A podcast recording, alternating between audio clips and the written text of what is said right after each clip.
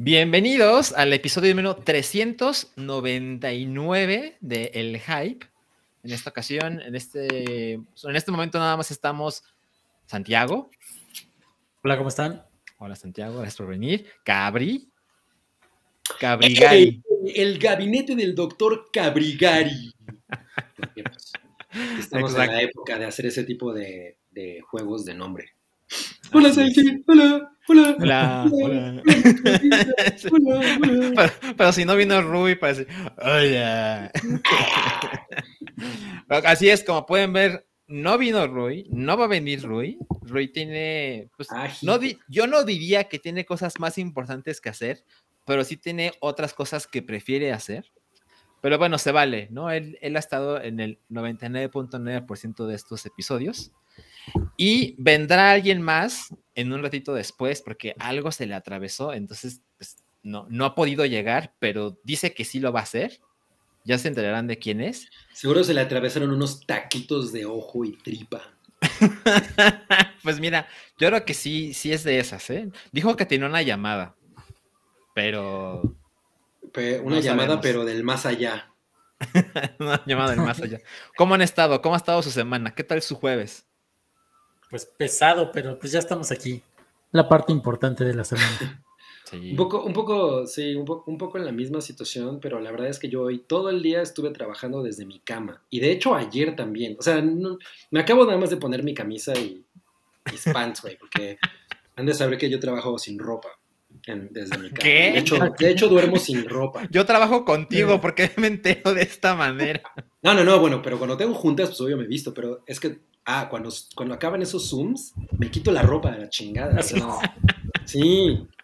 ¿Para qué, ¿Para qué voy a estar yo vestido en mi propia casa? Es mi casa, mi espacio. Lo entiendo, pero en mi, o sea, mi punto de vista es trabajar desde la cama es dañino para tu espalda y es poco productivo. Sí, eh, lo, de hecho lo he comprobado estos dos últimos días que definitivamente, o sea, cuando estaba enfermo obvio me la pasaba, no, no, no mames, qué cosa tan horrible era, porque además estaba, trabajaba acostado. No, pues ahorita pongo mis almohaditas atrás. Pero la posición es súper desesperante, ¿eh? Llega un momento en el que sí, las, las nalgas las sientes como si tuvieras unas púas por abajo. Alguien necesita otro colchón. U otras nalgas. ¿Tu cama es de clavos? ¿Eres fakir? Exacto, soy un fakir. Facabri. exacto, ah. exacto. Pues miren, ya llegó Sammy Wami, como pueden ver, pero ya la saqué porque no sé qué está pasando con ella. O sea, ¿nos escucha Sam? Es que miren. ¿Me oyen? Ah, sí, ya, ya, ya, pero no te vemos. Esta es una llamada desde el más allá. O sea, esta más bien es una, es una llamada desde el Sam allá. qué pena, qué pena. Oye, ¿por qué no eres Samhain? Sam. Ahorita me voy a cambiar, sí es cierto. No, eh, un episodio más, pero en el Twitter ya. Para el especial de Halloween. Sí, exacto. Bienvenuti, Sam. Discúlpenme la tardanza, muchachos. No, no te preocupes, sabemos que eres una mujer ocupada. Llegaste elegantemente tarde. Sí, ¿eh? sabemos que estabas viendo fotos de Diplo en pelotas. sí, eso, eso justamente, no sé cómo supiste. Se te ve en los ojos el reflejo de tu pantalla. Sí, porque las dejé. Yo por eso me quité ahorita los lentes, porque estaba haciendo lo mismo que Sam. haciendo exactamente lo mismo. Pues bien, así es, falta solo un episodio para el número 400. Si tenemos cosas en mente, les aviso. Eh, no sé si les va a gustar. Yo, lo que tengo en mente es, chin, ya quitaron las sopas Otogi. E, esas eran mis favoritas. Son las mejores. No, pero hoy siguen, ¿no? O sea, no, no, no. a mí me parece muy sorprendente que hay mucha gente que no tiene idea de, lo de la basura que es para tu cuerpo. De lo cero alimento que es. Ajá, sí. Sí, bueno, yo únicamente lo como en mis días libres. Porque, porque es un pequeño lujo que puedo darme. Porque yo lo valgo. lo, lo valgo. yo valgo un, un lujo de 18 pesos. Sí, no, ay, yo no sé cuánto cuestan, oigan, yo admito que, la verdad es que no estoy seguro de cuánto cuestan las sopas. Nunca compro una sopa sola. O sea, pero no, eres de las personas que echan cosas, exacto. no, del monstruo mercado. Ajá, del Sams, ¿no? De 100 en 100. Obvio, obvio compro Sam, Sam, Sam's. Llega Sam al Sam's ah, y ya sacan, sacan así el, el ¿cómo se llama? Eh, el carrito así. El montacargas de sopas. Exactamente. De Otogi. Sí, el pedido semanal. Exactamente. No, pero creo que nada más quitaron un, una, o sea, no es que quitaron todas. Eh, una que engañaba a la gente porque tenía pedacitos de zanahorias, a según. De, de zanahoria. Sí. Pues miren, este, tenemos que empezar antes de que eso se vuelva demasiado, demasiado eterno, pero tenemos un mensaje importante de Sara Mandujano que dice, carita triste, podrían saludar a mi esposo Daniel que se enojó conmigo, gracias a él los conocí. Oh, Sara. Saludos, Daniel. No, no, oh. no sé qué decir. Daniel, no te andes enojando con la dueña de tus quincenas. Sí, Daniel, mira, es, mejor no siempre, no siempre ser el triunfador de cada discusión. Exacto. Y es mejor dormir empiernado. Ah, bueno, eso es un hecho, así. Piensa en eso, piensa en eso. Bueno, miren, antes de empezar realmente con la escaleta, quiero decirles que afortunadamente este episodio también es presentado por seischelas.com. Entonces le voy a pedir a Cabri. Tienes la escaleta abierta, ¿verdad, Cabri? Pero por su pollo, por su sopa de pollo Maggie. Aquí llega el momento crítico donde yo tengo que compartir pantalla. Ok, a ver. Así que agárrense. A ver, share screen. Share screen. A ver. Tú, venos con, tú, cuéntanos cuál es el pack de hoy, cabrón. Mira, pues. Este episodio es presentado por seischelas.com. Seischelas.com, cuya mascota es Chelito Botella. Y para seguir celebrando Oktoberfest, traemos un pack de seis cervezas alemanas de trigo de la cervecería Schneiderweise. Yo me imagino que así se pronuncia. Muy bien. Muy porque soy fan de Rammstein. y pues este paquete te viene manejando eh, lo que vienen siendo las dos cervezas Hopfenweiss de sabor dulce a frutas exóticas y una explosión de lúpulo. Es chido el lúpulo. ¿eh? Una vez comimos lúpulo así, una temporada de y sabe chingón. Y dos cervezas Aventinus. Aventinus es como nombre de gladiador, ¿no? Ya llegó la Sí, sí, sí, exacto. Aventinos Tap 6, cerveza Schneiderweise Tap 6, de sabor y aroma intensos, como la tigresa. Ligeramente licorosos y de tono dulce amargo. Por último, incluimos dos de las multigalardonadas Icebox. Esta es una cerveza creada a partir de un error afortunado con la Aventinus. O sea, Cuenta la historia que cuando se transportaba la cerveza, el equipo de refrigeración estaba mal calibrado y congeló los tanques de chela. ¿Y qué pasó? Pues ya saben, todos los que fueron al, laboratorio de física. Esto provocó que el agua de la cerveza se congelara y pues el sustrato alcohólico que agarra y que se filtra. Y pues el resultado es una especie de concentrado muy potente de 12 grados de alcohol. Eso es para los que quieren para los que tienen poco tiempo para quedarse en la fiesta, pero se quieren poner al nivel de los que. Correcto. Eso suena como la creación de las chicas superpoderosas. Totalmente. Sugar, spice and everything nice. La Icebox resulta en un digestivo de aroma frutal, notas a banano y ciruela. Todo esto forma parte de un excelente paquete que mandaremos a tu casa por 500 pesos en 6 chelas. Así es. Y pueden llegar a ese pack escaneando este código, los lleva directamente a, este producto en el sitio de sechilas.com. Y recuerden que pueden participar para que se los mandemos a su casa en cualquier eh, rincón de México si ponen 50 pesos o más en el super chat. ¿Ok? Y hablando de super chat, eh, les quería contar que somos unos idiotas y tenemos unos pendientes que ya era hora de que los dijéramos porque hoy los estaba buscando y le dije a Cabri, no mames, o sea, hay uno que nos mandaron que es particularmente de escándalo. Sí, ha sido un caos, ¿eh? porque, ha sido un absoluto caos. Miren, el primer, el primer superchat pendiente dice, Jorge Álvarez nos dejó 100 pesos en el episodio 396. Pues, ya casi el mes. Ya casi el mes, exacto. Y dice que Salchi nos diga por qué no le gusta Matrix Revolutions. Saludos a Luz María, que es gran fan del podcast. Entonces yo creo que Luz María ya no es tan fan del podcast, ¿no? Espero que yo siga siendo novios, amigos, yo qué sé, ¿no? Ah, muchas cosas pueden pasar en tres semanas.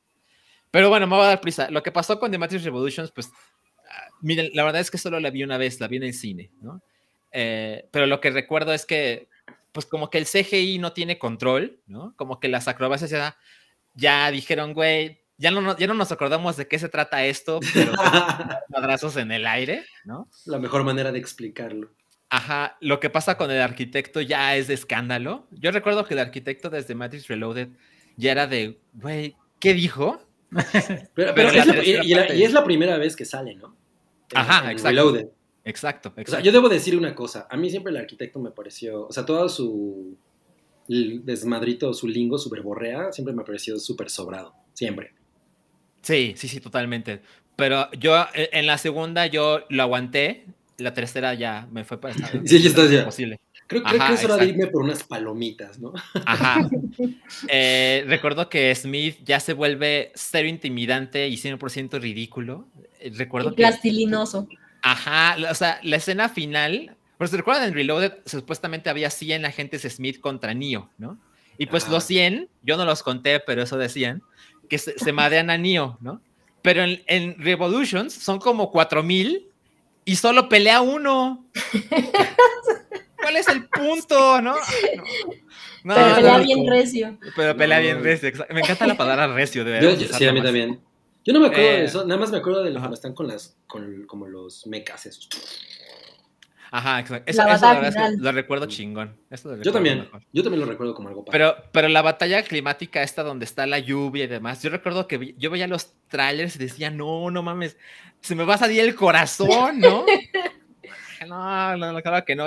Y para cuando llegamos a ese entonces yo ya estaba así de... Pues es que era el 2013, era, fue hace 18 años. Fue hace, no mames. Hace media vida en mi caso. Entonces, la verdad es que esas son mis razones para despreciar completamente Matrix Revolutions. Y las voy a volver a ver las tres para ver eh, The Matrix oh, Resurrections. Obvio, ¿no? Eso Están en HBO Max en 4K. se ve chido. Ajá, exactamente, exactamente. Y el otro superchat pendiente, fíjense, lo mandó Gerardo Letechipia, episodio también 396, y dice, fíjense esto, ¿cómo les fue de desfile? Y dices, ¿cuál desfile? El desfile del 15 de septiembre. Ah, su. Pensé que el de la draga más draga. Ya, lo hubieras guardado para el 20 de noviembre, así ya se veía actual. o sea, o sea, sí, pero solamente se me va a olvidar otra vez. Entonces dije, no, no, no, de una vez. Ahora, mi respuesta breve es, a mí cada 15 o 16 de septiembre me da igual. Estoy en mi casa, no veo el desfile, no me importa, apenas si me entero qué sucede. Entonces, no sé cómo les fue a ustedes. Ahorita que dices eso, justo yo estaba en casa de mis papás el 16 y me, y me acuerdo que oigo el ruido. Yo, uy, ¿qué pido? ¿Qué está pasando? Y yo, ah, es el desfile. Y me acordaba que esa chingadera pasaba. Claro. No, pues es, es, el único momento en el que salen a relucir los artefactos de guerra que tenemos, ¿no? ¿Y tú, Sam? ¿Cómo le pasas en desfile? Pues miren, justo este año me tocó vacuna el 15. Eh, la verdad es que mm. jamás en la vida he visto yo el desfile como, como en vivo. O sea, jamás lo he... Jamás o sea, nunca te llevaron allá frente a la luna. definitivamente no, pero, pero verlo en la tele en vivo, jamás me levanté a esa hora. Y, y si me levantaba a esa hora en 16, pues por supuesto que no veía el desfile. Pero este año pues, me tocó vacuna y la verdad es que el 15 como a las 9 de la noche yo estaba súper jetona, entonces este fue el primer año que vi desfile. No mames. Ah, ok, tampoco siento que me he perdido muchísimo. Lo que soy muy fan de, de, la onda del desfile del 16 de septiembre es esta onda de andar por la ciudad a escuchar y, y, los ves, o sea, en varios puntos de la ciudad pues alcanza a ver los aviones o te toca ver pasar los tanques, o sea, en vivo la verdad es que está cool. Yo no iría físicamente al desfile, pero fue, fue mi primero y... Eh. ¿Y tú, Santiago, pues desde Puebla, cómo se vive? Pues, desde Puebla, ¿cómo se vive? Yo no sé si acá haya desfile, la verdad. Yo creo que sí. Debe haber algo, ¿no? en los fuertes deben de hacer algo. Ah, no, no, porque no pueden no, porque el 5 de mayo. Se, tropiezan con los... claro, van los tanques y se, caen. Por eso nadie nos invade. Esas son nuestras defensas naturales. Ni los franceses pudieron con eso. no, no, no. Bueno, el próximo 16 tienes que ir, Santiago, a las calles para ver cómo se tropiezan todos los soldados. Voy, a, salir. No, mames, estaría muy el, el, desfile es como una ceremonia de la, del lunes de la escuela en esteroides. Sí. sí, totalmente. horrible. Pero Porque además, más calor. Yo pensé que tocaban muy chingón, ¿no? Pero eso A mí, a mí la verdad sí me parece sorprendente la coordinación de cada paso, ¿sabes? Eso sí me parece como... Digo, no es como que estemos más protegidos gracias a ello, pero se ve chingón. Pero se ve, se ve práctica. Ajá, exacto, se ve, se ve disciplina. Miren, vamos a darnos prisa porque ya se está acumulando demasiado el tiempo. Vamos a dejar los superchats, los de hoy, para poquito después. para darnos prisa. Eh, no, pero los tengo aquí visualizados, ¿no? Ah, Entonces, este, creo que nos podemos relajar en ese sentido. Sánchez el arquitecto. Hoy, es, hoy soy el arquitecto, exactamente. Entonces, es hora de presentar la taquilla pilla. ¿Quién la presenta hoy, Cabri? Eh, el tejón carnalón. no puedo creer que lo hiciste tan terrible. ya sé. Eh, es que lo había anotado y se me fue. No lo encontré, perdón. El, cachorro pedorro, cabri. Ah, el cachorro pedorro lo presenta. Ese está mejor. Sam lo hizo mejor que tú. Miren, así quedó la taquilla canacine de esta semana. Solo vamos a ver el top 4, ¿no? No tiene caso ver más. Empezamos en el número 4, Cabri.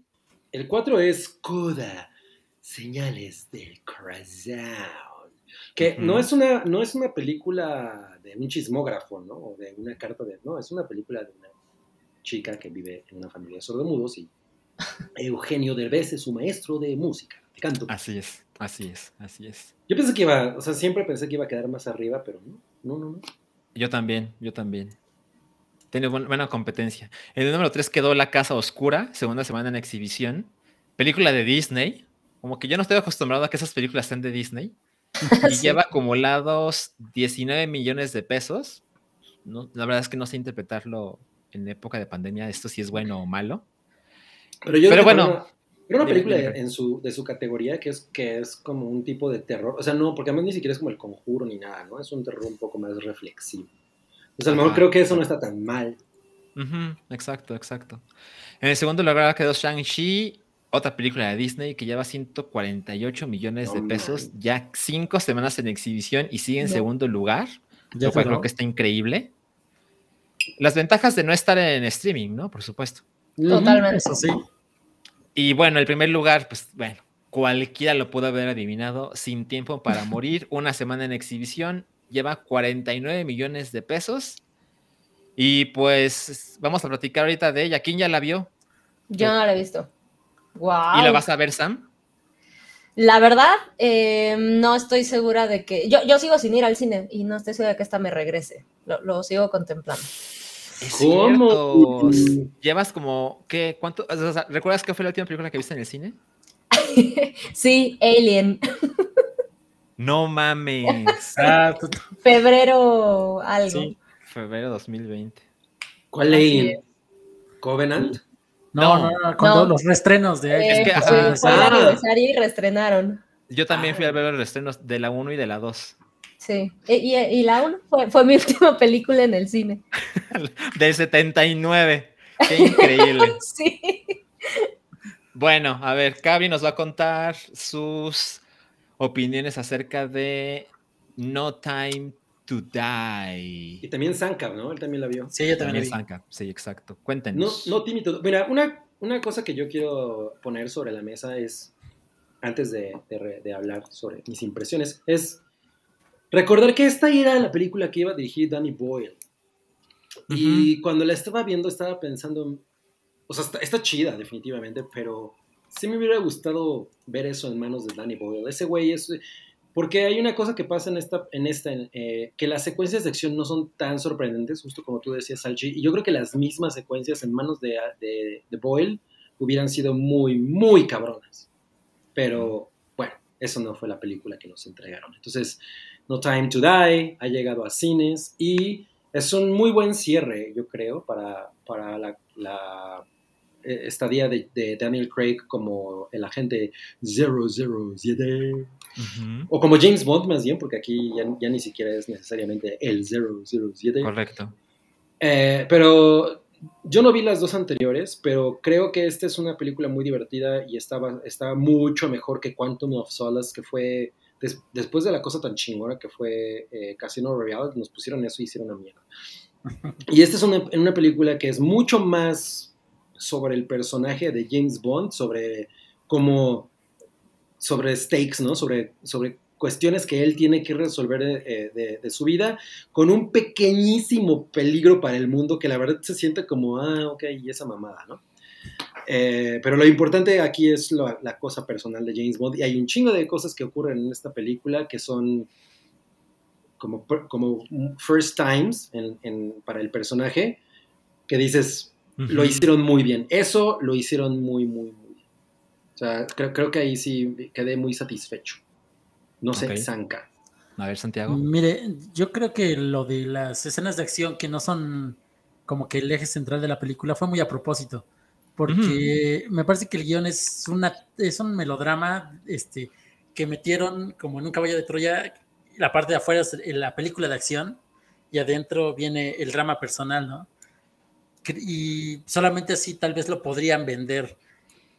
Eh, por ejemplo, me, la, creo que escenas de acción nada más hay tres, están bastante bien hechas, me gusta. La primera es muy chingona. Sí, es muy bien hecha. la del este, bosque está bastante chida. La del bosque me parece una escena muy bonita, pero siento que el, el, peso de la escena en realidad no está tan chingona. En cambio, la, primera, la, o sea, la escena con la que abre es increíble, ¿no? Sí, digo, y me gustó mucho que, bueno, también no, debemos olvidar que esta película no iba a existir, Daniel Craig quería ya despedirse con Spectre y creo que fue una buena decisión que, se esperara porque su, la despedida anterior era, muy chafa, ¿no? Dejaba muchas cosas abiertas y aquí creo que cierran bien el círculo de su arco y me, me, dejó, me dejó satisfecho eso. También eh, la inclusión de, eh, de esta chica de Fleabag, se me fue el nombre ahorita, ya lo tenía. Phoebe. Ajá, Phoebe Waller-Bridge.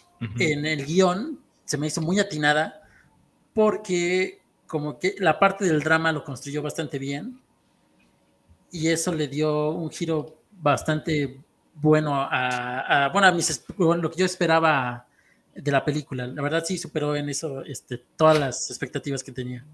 Parece que hay un incendio en la casa de Sam. Oye, sí, ¿eh? Oye, se prendió de repente todo. Se, incendió porque dejó la, calabaza prendida, ¿no? Ajá, con su café, exacto. sí. Ok. bueno, ¿qué, les parece el villano? sí, está muy, sí está como muy de papel, ¿no? Ah, lo que pasa es que el güey, eh, Freddie Mercury, yo, creo, que lo hace muy bien. Freddie Mercury cacarizo. Freddie Mercury cacarizo, exacto. Lo hace muy chido. Ese güey tiene muy buena presencia, pero no le dan gran cosa, ¿no? O sea, es un villano que, yo no compraría la figura de acción, la verdad. también, también es el pretexto, ¿no? Para contar la historia. O sea, porque realmente el drama es lo que está pasando, la, la vida personal de Bond, y no no el que el mundo se va a acabar, ¿no? Exacto, o sea, ¿quién no tiene un némesis, ¿no? O, como un contrincante como muy pesado? Realmente podemos decir que el enemigo de Bond aquí es él mismo. ¿no? y la, mejor es la escena de Amar Chaparro, no, no es cierto, nada más lo digo porque Amar Chaparro es Pero, pero creo que toda, o sea, todas las personas que salen, todos los actores, tienen un muy buen momento para brillar. Christoph Waltz está increíble, está poca madre. está mejor que en Spectre, ¿eh?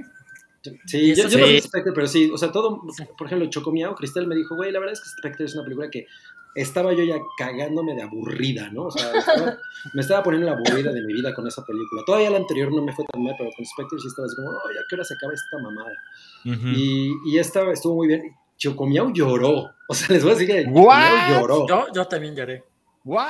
O sea, sí, sí, es una película con la que. Es que el tema, el tema que trata la película. De, Está poca madre. El tema de Billie Eilish. aparte, el tema central de la película como que sí me llegó un poco en el tema personal a mí, entonces mm. por eso.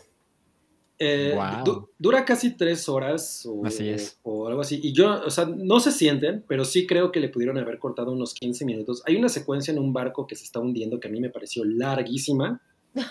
y, como que lo, y como que lo que pasa ahí es absolutamente irrelevante para la trama. No, eh, no, no, no, cállate. A, mí sí me parecía así como, güey, eso no tiene ningún sentido, porque no, no es sobre él realmente, ¿no? Eso se puede haber resuelto en mm. cinco minutos.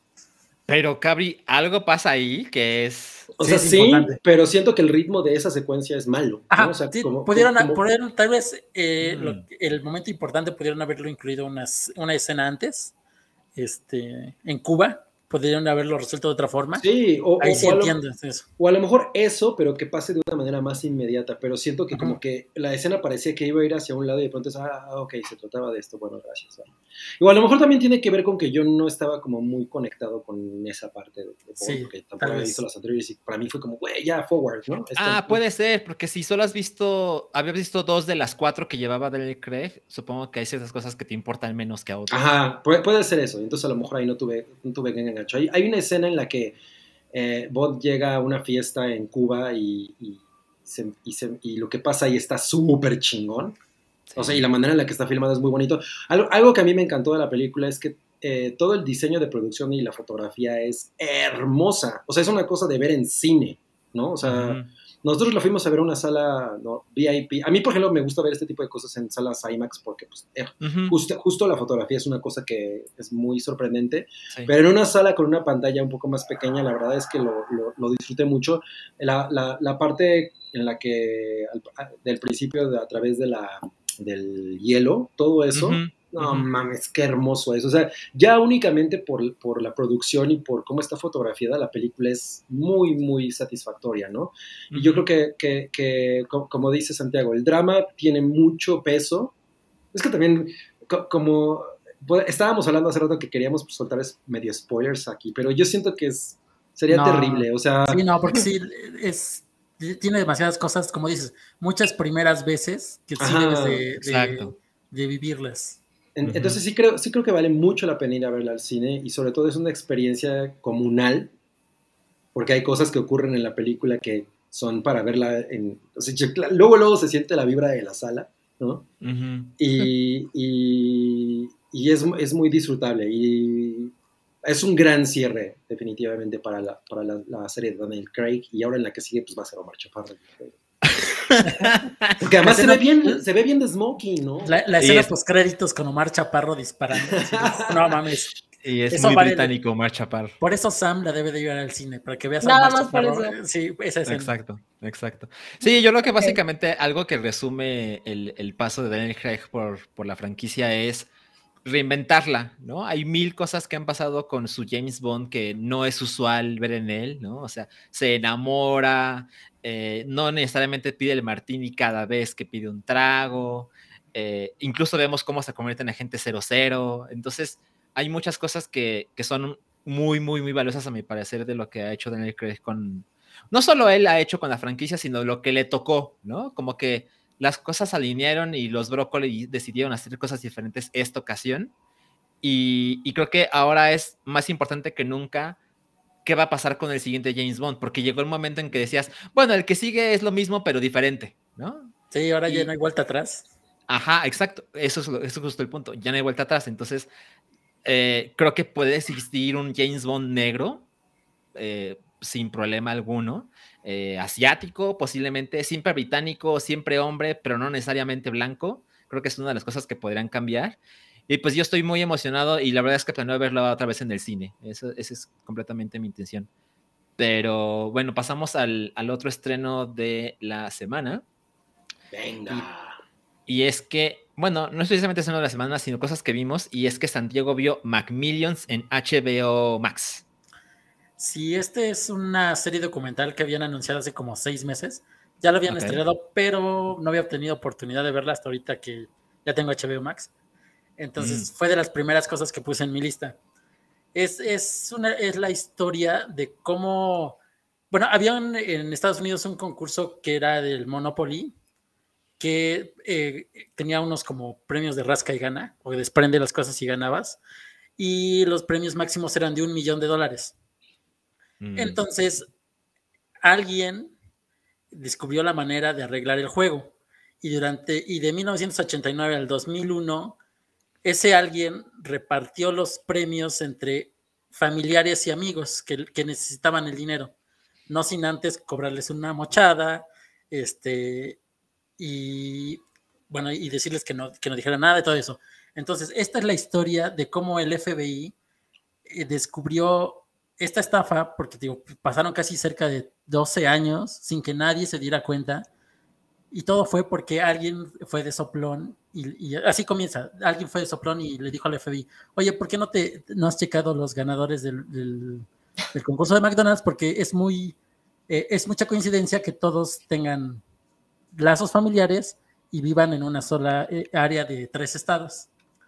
Entonces, eh, lo que trata de esta serie es cómo lo, cómo, lo descubrieron, cómo fueron tendiendo, este, cómo fueron descubriendo la red, porque es algo, era algo inmenso, cómo descubrieron al culpable, y creo que lo más importante y lo que no me esperaba era que se enfoca, la mitad de las series se enfocan en las personas que cometieron, que cobraron esos premios, y el cómo eh, cobrar ese dinero les arruinó la vida. Wow. Órale. Entonces, está, está muy cabrón porque si te, o sea, tú piensas, no manches, un millón de dólares me lo van a dar, pues nada más le doy a este, este cuate que me pasó el boleto con, no sé, un cuarto, y ya piensas que la vida se te, se te va a hacer más fácil, y no, porque tienes que volver, vivir en una eterna red de mentiras que creas tú mismo, porque te van llamando este, algunas veces para firmar comerciales, te preguntan cómo te ganaste el, el premio, entonces, esas personas te cuentan cómo se aislaron totalmente del mundo y tal vez muchos hasta murieron mm. por, por, aceptar ese premio. Wow. Son seis episodios, la verdad pudieron haber sido cuatro fácilmente, porque sí le, ponen, como acá mm. dice Carlos Salazar, tiene relleno. Pero se me hace bastante entretenido y, y es muy ligero, o sea, lo hacen muy, muy divertido. Hay una gente del FBI que fácilmente podría ser comediante de stand-up que es muy cagado okay. el caso. Y eh, echen un ojo y no se van a, se van a pasar, se van a pasar muy bien con eso. Chingón. Yo no sabía que esto existía. Yo tampoco, justo iba a decir eso y me interesa. Ajá, eh, lo voy a agregar a mi lista de HBO Max. Sí, sí, véanlo. Chingón. Entonces, seis episodios de una hora más o menos cada uno, ¿no? Sí, de una hora. Dice Madame Tusa, Tusadus pudieron, haber sido una película. Pudo haber sido una película, ¿estás de acuerdo? O sea, dos horas. Sí, yo creo que sí. ¿eh? O sea, si lo condensan bien, bien, mm. sí. Ok, ok. Bueno, pues ni modo. Hay echarte el rellenito. Ajá, exacto. Las seis horitas. Pues como las hamburguesas de McDonald's, ¿no? Tienen mucho relleno. claro, claro, exacto. Miren, vamos a hacer una pequeña pausa en esto para leer superchats antes de que se acumulen demasiados. Y el primero que llegó el día de hoy es para Sam y dice, Alan. González, superchat de 50 pesos, siempre he tenido la duda de cómo llegó Sam al hype, un Sam minuto de eso. Ah, bueno, es rápido porque sí ya hemos contado, pero hubo una convocatoria y andaban buscando eh, chicas que quisieran como colaborar, etcétera, etcétera. Al final fue, fue un tema como de audición, eh, audición real. este, ya nos fuimos conociendo y demás, y la verdad es que em, por ahí hay varios episodios como pequeñitos, o sea, hicimos varias pruebas hasta que fui, fui encontrando cómo chantajear a cada miembro y pues ya no hubo, ya no hubo forma, ya me tocó ser parte de, pero, pero empezó con convocatoria, muchachos.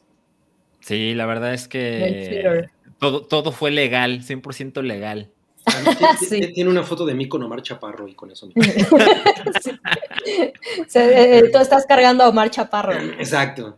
¿Omar Chaparro es más chaparro que tú, Cabri? No, yo creo que es más alto que yo. No, ya habíamos visto. cuánto, cuánto mide Omar Chaparro? Medía como más de unos 70, ¿no? Creo. Oh, sí. seguro es más alto que yo. Ya, bueno. Pero yo no hablo así. No, es cierto. No, A ver, Roberto nos escribe 20 pesos. Salchi, como diseñador gráfico, ¿qué opinas de Canva? Bueno, eh, yo nunca, nunca he usado Canva. Para la gente que no entienda de qué estoy hablando, es software de diseño eh, vectorial. Y la verdad es que yo nunca lo he usado, entonces no tengo ni idea, ni siquiera he visto la interfaz. Yo prefiero usar Illustrator porque pues, son cosas con las que creces y eh, aprendes y, y empiezas a encontrarles trucos, exacto. Eres un hombre eh, de costumbres. Ajá, exacto. Pero, bueno, además que Adobe es como el estándar, ¿no? En la industria. Pero lo que, lo que he visto en Canva es que hay mucha gente que no es diseñador y que decide hacer cosas y Canva, por alguna razón, es más sencillo para ellos. Y creo que lo realmente importante es no le den tanta importancia a la herramienta, porque una de las cosas que son muy, muy, muy marcadas es cuando hay una herramienta que se vuelve como la que todos entienden, es muy fácil hacer lo mismo una y otra vez. Claro. Entonces, cuando usas otras herramientas, incluso las manos, definitivamente haces que las cosas se vean diferentes. No siempre eso es mejor, pero puedes capturar más la atención de las personas. Entonces, la gente que se entienda con Canva, adelante, o sea, está poca madre. Eh, esto de hacer menos una plataforma, cuando yo estaba en la universidad, la gente que usaba Corel, Corel Draw, era como los pendejos. Y la verdad es que no lo vean de ese modo, o sea, hay gente que hace cosas espectaculares en, en Corel Draw. El, el de Abu Dhabi se, se, hizo en Corel Draw. Exacto. Y hay gente que hace cosas terribles con Adobe, entonces la herramienta es solo una parte de, de, de la ecuación. Y ese viejo chiste de parece hecho en Paint, bueno, yo también lo he hecho, por supuesto, pero también hay cosas increíbles hechas en Paint y cosas hechas asquerosamente con Corel, no, perdón, con, con Adobe. Entonces, usen la que mejor se acomode a ustedes. Ese es el consejo de siempre. No, no desprecien el Paint, casi todos los memes están hechos en Paint. Exactamente, exacto. Le llegan a mucha más gente. mensaje. Sí. Exacto. De hecho, es muy difícil usar Illustrator para hacer memes. No te salen igual. Exacto. claro. Mira, Vicente Rute nos manda 200 pesos. Yo quiero saber si Salchi ya es 10 mil dólares más rico y si a Cabri ya le metió su regañada a Chocomeo por romper la galleta de Mew. Por cierto, ya pasaron tres semanas y aún no llega mi premio de chelas de la última rifa, carita triste, SLDS. Ok, voy a ser muy breve. La galleta tampoco le he puesto demasiado tiempo porque ha estado ocupado. Pero la investigación que hice de si la puedo vender, mira, mejor voy a quitar el superchat porque no sale Sam. Aquí está mi frente como, Mike sí, ¿eh? Voy a poner la este, mano aquí. Exacto. Eh, lo que pasa es que, por lo que he encontrado, esas galletas no se venden en México en esos precios. O sea, mm. la gente aquí no tiene esa cantidad de dinero para gastar en una pinche galleta, ¿no? Bueno, que apenas, no, no conoces a la gente correcta, porque apenas vi que se vendieron unos tenis de Freddy Krueger en 700 mil pesos, que los compras en México. Pero yo no creo, yo no creo que esa galleta le pueda sacar ni mil pesos, ¿eh? La neta. Si alguien en este chat conoce a alguien que pues, estará dispuesto o a alguien que mueve esa clase de mercancía, búsqueme y hacemos un deal, porque la galleta sigue así en, un, en un frasco así perfecto, ¿no? Que, la mantiene. Está en, una bóveda en la torre BBVA. Exactamente. Esa es la siguiente misión de, James Bond 007, encontrar la galleta de Mew. La mía no nada más se rompió en cámara, también me la comí. Y pues no te regañaron, ¿no, Cabri? No, Chocomio nada más dijo, ay, Chipito, es que me dice Chipito. Chipito, exactamente. Ay, Chipito. Y el superchat termina con lo de la rifa. Ok, vamos a buscar de nuevo a Chelito. La verdad es que eh, todos los paquetes que, o sea, todos los ganadores han recibido su paquete, no siempre en las mejores fechas, pero tiene que ver ya con, los envíos y demás, pero siempre se mandan los, los paquetes ganadores. Entonces, tengan un poquito de paciencia y le voy a pasar tu mensaje a Chelito para ver, para ver qué ha pasado ahí.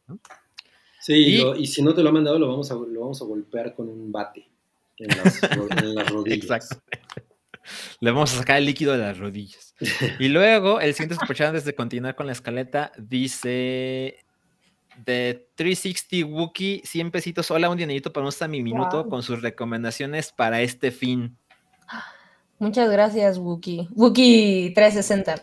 Ajá, exacto. A ver, rápido, pues la verdad es que no, no, o sea, hay, hay muchos estrenos, ya, ya, ya, ya los veremos, hay muchos, muchos estrenos eh, en tele. La verdad es que yo sí soy fan de este mes, pues ver, sí, muchos estrenos de terror y, y revisitar ciertas películas, pero debo decirles que llevo como dos semanas obsesionada con con revisitar Sabrina la bruja adolescente, que gracias al consejo de Santiago ya tengo Paramount bien, bien barato por el resto del año. Mm. Este, no manchen qué bien me lo estoy pasando, es una serie súper, súper bien escrita y además justo en este mes la verdad es que queda perfectísimo. Entonces, si la quieren maratonear un viernesito, sabadito, se la van a pasar increíble. Pero no ha envejecido así asquerosamente. ¿Sabes que no? Eh, al contrario, como se sentía hasta ligeramente progresista en ese entonces, o sea, hay mucho girl power, por ejemplo, porque pues, son las tías y Sabrina, y hay mucha de esa crítica.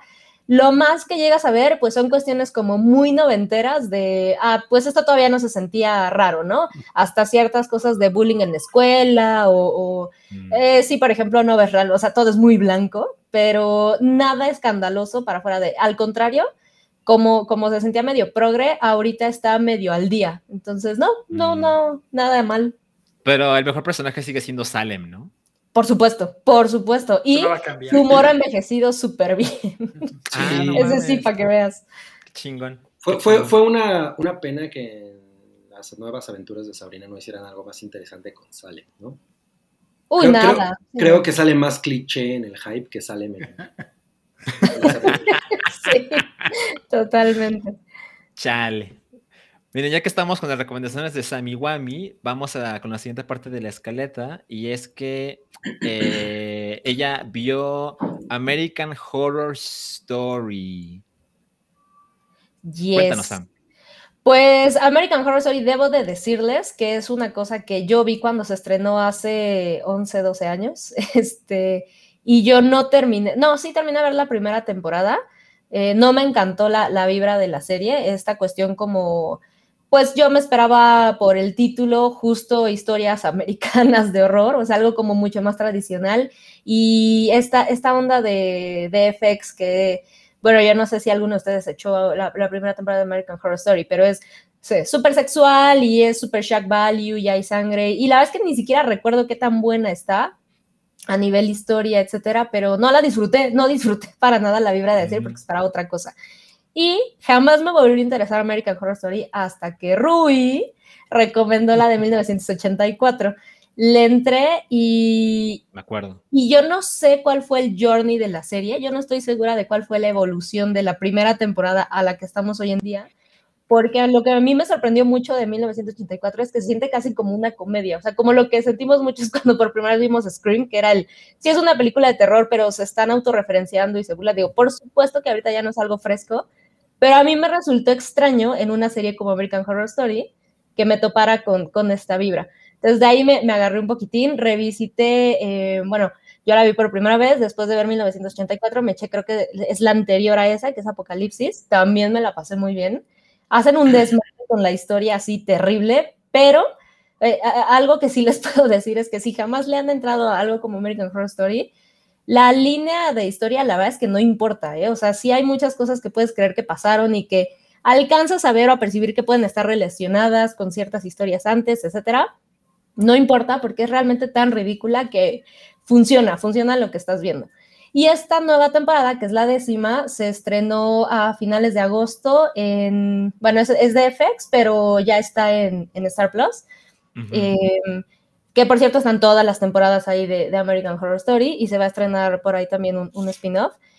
Y soltaron la, décima temporada, pero esta sí tiene una cuestión distinta eh, en cuanto a su estructura a las temporadas anteriores aunque cada temporada la realidad es que lo que buscan, por lo que he visto, es así, reinventarse por completo y explorar.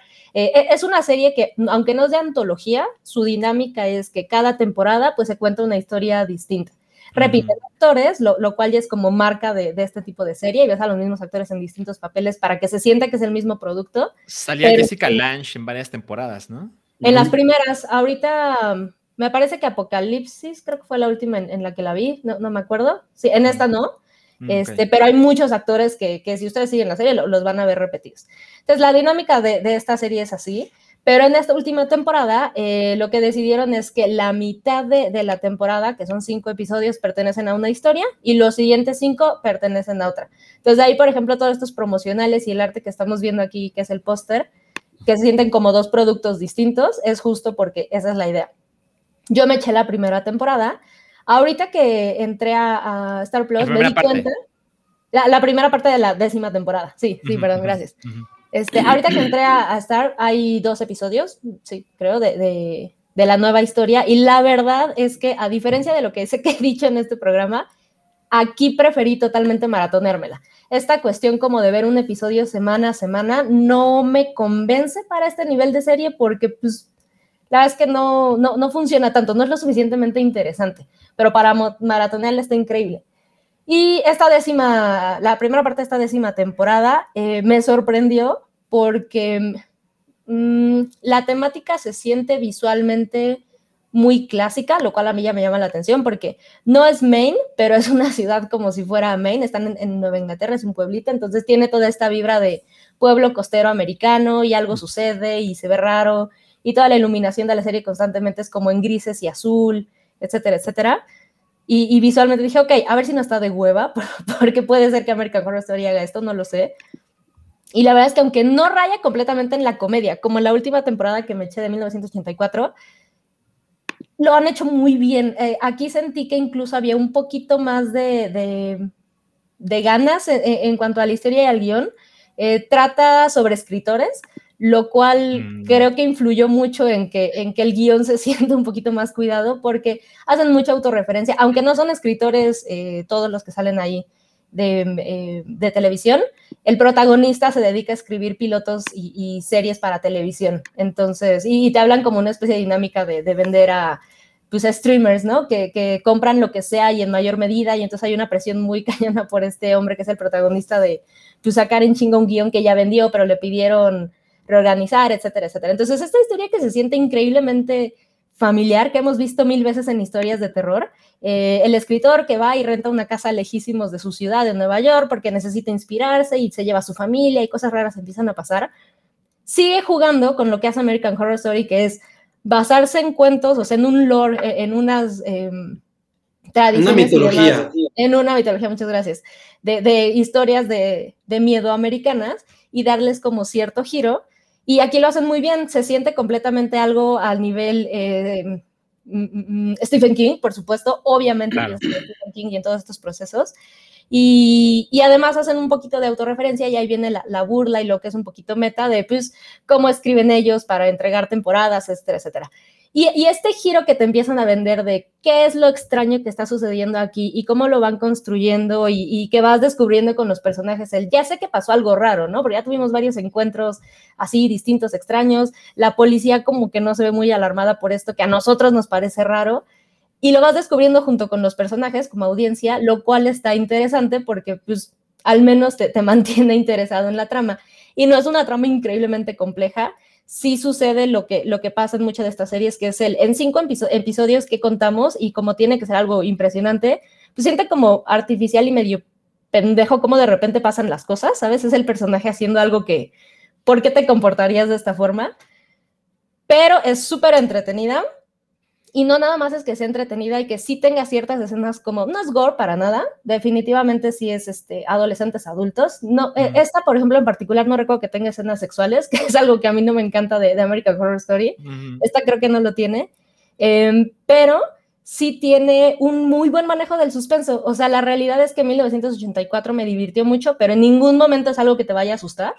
Y esta tiene un poquito más de pues, de intención y de estilo en su producción y en su dirección y en cómo está contada, que llegas a pegar ciertos brinquitos. Entonces, como producto para ponerte en humor de, octubre y, si te interesa eh, esta, o sea, los pósters, yo no quiero decirles realmente como de qué va, porque sí está bien padre que vayas haciendo tu, teoría de qué son, es esto, parece tal o es X, ¿no? Como la serie sí su intención es el, todavía espérate a, a saber qué es, entonces no les quiero decir de qué va, pero, pero bueno, estos temas pues están interesantes, le echan un poquito más de, ganitas. Visualmente siempre se ha visto muy bien esta serie, entonces por ahí definitivamente no le sufren.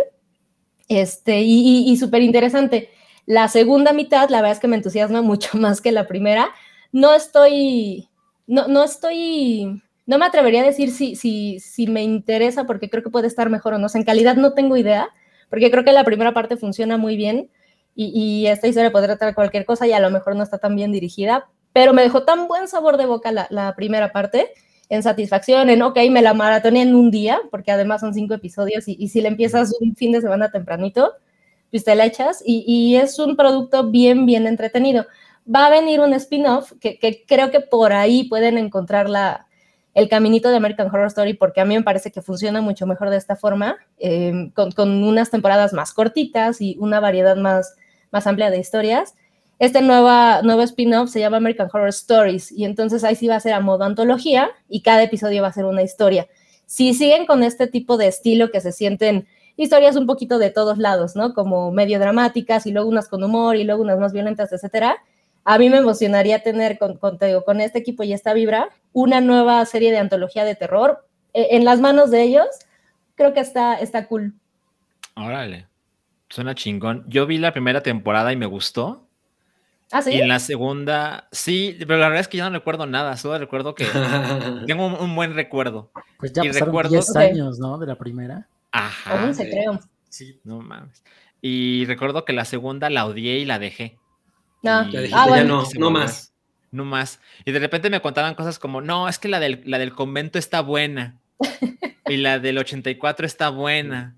Entonces hay cosas perdidas, pero no, no he, no he regresado. Pero lo que recuerdo de la primera temporada y que a lo mejor se mantiene como ADN de la- del resto es como tomarse el humor como visualmente en serio, pero dramáticamente no. Ándale. Ah, totalmente, totalmente. Ajá. Como que visualmente es así como, ay, cabrón, tiene una producción chingona, Sí, pero cuando lo ves dices, no, es puro desmadre, es para pasarla bien y ya. Exacto. Ah, pues esa vibra totalmente sigue, sigue teniendo y aquí el, el tema me parece lo suficientemente interesante para que le den una oportunidad. Ok, ok, entonces está disponible en Star. Plus. sí, sí, Eh, recomendado. ¿Recuerdas qué día sale? No, es que no sale un episodio a la semana, ¿verdad? Los ponen. Es que creo que sí, sabes que no lo, no lo encontré a la mano, pero, pero Mm. si me dan un minuto, así como les voy a decir que Omar Chaparro mide 1,69, ahorita les confirmo No mames, mide 5 centímetros más que metros. 5 metros que sí. Me encanta que Cabri siempre lo compara con su estatura. sí. Es que yo Bueno, ahorita, veo- ahorita les doy el dato. Ok, vamos a leer un poquito del superchat antes de continuar, porque estaba esperando a alguien que apareciera en el chat, porque es alguien muy especial para nosotros y ya llegó, entonces vamos a llegar a esa parte. Pero miren, tenemos antes uno de Guillermo Camargo que dice: boletito para participar en la rifa dentro de un mes más o menos. Los TQM, exacto. Ahí está alguien que sí nos conoce, ¿no? Pero sí vas a entrar en, en- en la rifa. Muchas gracias, Guillermo. Y el siguiente superchat, ¿lo lees, Cabri? Por su pollo, es Cloud001, que debe ser como un agente, ¿no? Agente 001. Dice, Santi vez. es el primer poblano que me agradaba y luego intentaste robarnos el pico de Orizaba. Hola, Sam. ¿Puedes, por favor, darme uno de tus guiños? Sí, sí puedo, pero, pero ahorita. Del este. Ajá, exacto. Ahorita que le quiten la barra de encima. Oye, pero, pero no intentamos robarnos el pico de Orizaba, creo que nos lo robamos. O sea, no, lo hicimos. Exacto. A ver, entonces, este, el, el guiño. Ahí va el guiño. Guiñito. Ah, muy bien. John Jr., haz lo tuyo. Haz, haz un GIF con eso. Pero además hay algo importante y es que ayer fue el cumpleaños de Cloud. Así es. Así es, cabrones. Y pues yo les quiero mandar un abrazo de mi carnal el Cloud. No, no, no. Sí, Alcanza a cubrir la pantalla, cabrón. y pues, Felicidades por tus 12 años. Ya te empezó a bajar. Las bolas. ¡Wow! Lo dijo. Pues sí, No, pues- Cloud, muchas felicidades. El Cloud cumple 35 años. Así No es. mames. Qué bárbaro, Así es. Cloud. Qué cabrón. Pues te No, pues mandamos verdad un es que- abrazote. Ajá, él es una de las personas que más ha apoyado a este proyecto y te lo agradecemos un chingo. Y pues cumplimos, cumpliste años ayer, pero dijimos, no, bueno, pues mañana lo felicitamos en vivo. Y incluso estaba esperando que apareciera en el chat para, para aprovechar Para, para... para saber que nos estaba viendo. Exacto, exacto. Justo, justo ese era el punto. Ahora, Oye, pero no llevaba como una hora viéndonos.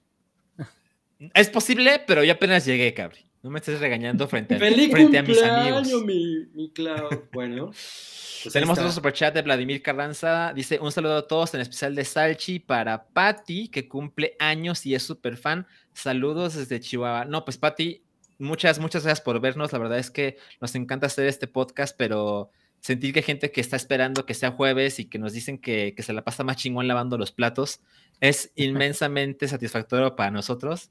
Entonces, pues gracias, Patty. Gracias, Vladimir. Muchas gracias por vernos.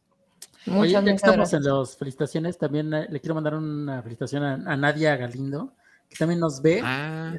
ayer, fue su cumpleaños el 5 de octubre, hace dos días.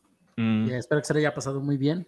Y al Buches, al Buches Bernal, que también es gran amigo de aquí, que fue la, semana pasada fue su cumpleaños. La semana pasada, ok. Miren, esto es un pequeño spoiler. Algo va a pasar con Buches las próximas, las próximas semanas. Wow. Es lo único que puedo decir por ahora. Le va a salir un hemorroide. puede, ser, ¿no? Puede ser. Eso no se les puedo decir en este momento. Pero miren, vamos a detener un poquito el superchat por ahora para, para seguir con la escaleta. Y es que hemos llegado eh, al, al, que me parece que es pues, el estreno más popular de esta semana. Y es el, Venas, 2. Yo voy a para ir al baño. Ándale, cabrón. Y tengo entendido estoy, que. Estoy muy, muy interesada en esto. tengo entendido que Santiago ya la vio. Sí, también la vi. Lo sé porque, porque somos amiguitos en Letterboxd. Y, ya vi la su. Ajá, vi su. Vi la calificación que le puso y dije. Ah, chinga, ese muchacho se la pasó mejor que yo. Entonces, ¿por qué no nos cuenta, Santiago? Pues mira, primero que nada, me sorprendió que creo que Venom 2 va a hacer que la gente regrese al cine. Porque ayer estaba hasta la madre el cine, había, no había lugares eh, todo el día en las funciones. ¿A qué hora fuiste? Fui a las siete y media, me parece, más o menos. Es horario. Y nada más había un lugar así en el rinconcito que es el que alcancé a tomar. Pero, y, la siguiente función estaba agotadísima, entonces creo que los cines están de vueltas gracias al Venas. Qué cabrón. el Naquito fue el que logró llevar a la gente al cine de vuelta. Exactamente. En tu Christopher Nolan. cara James Bond. Ajá, exacto, exacto. No, mira, me la pasé chido. Este, creo que es justo lo que esperaba. El nivel de naquez, de diversión. Creo que Venom es el Aquaman de, Marvel, de este lado de, de los cómics. Ajá. Porque no se toma en serio, o sea, Tom Hardy se ve que se la pasa de huevos este, haciendo este papel. Venom aquí ya tiene más participación, ya, ya es un personaje principal, no solamente es el güey que sale cuando, cuando están los madrazos. Y... Ya, es como Salem. Exactamente, sí, es el güey que da los comentarios sarcásticos y graciosos. Es el patiño, cagado. Y creo que eh, Woody Harrelson también lo hace bastante bien. ¿Sabes? Woody Harrelson ya es un personaje en sí mismo, ¿no? Siempre sale de él. Y creo que le quedó perfecto el, papel de Carnage. La historia es medio pendeja, eso sí lo, puedo admitir.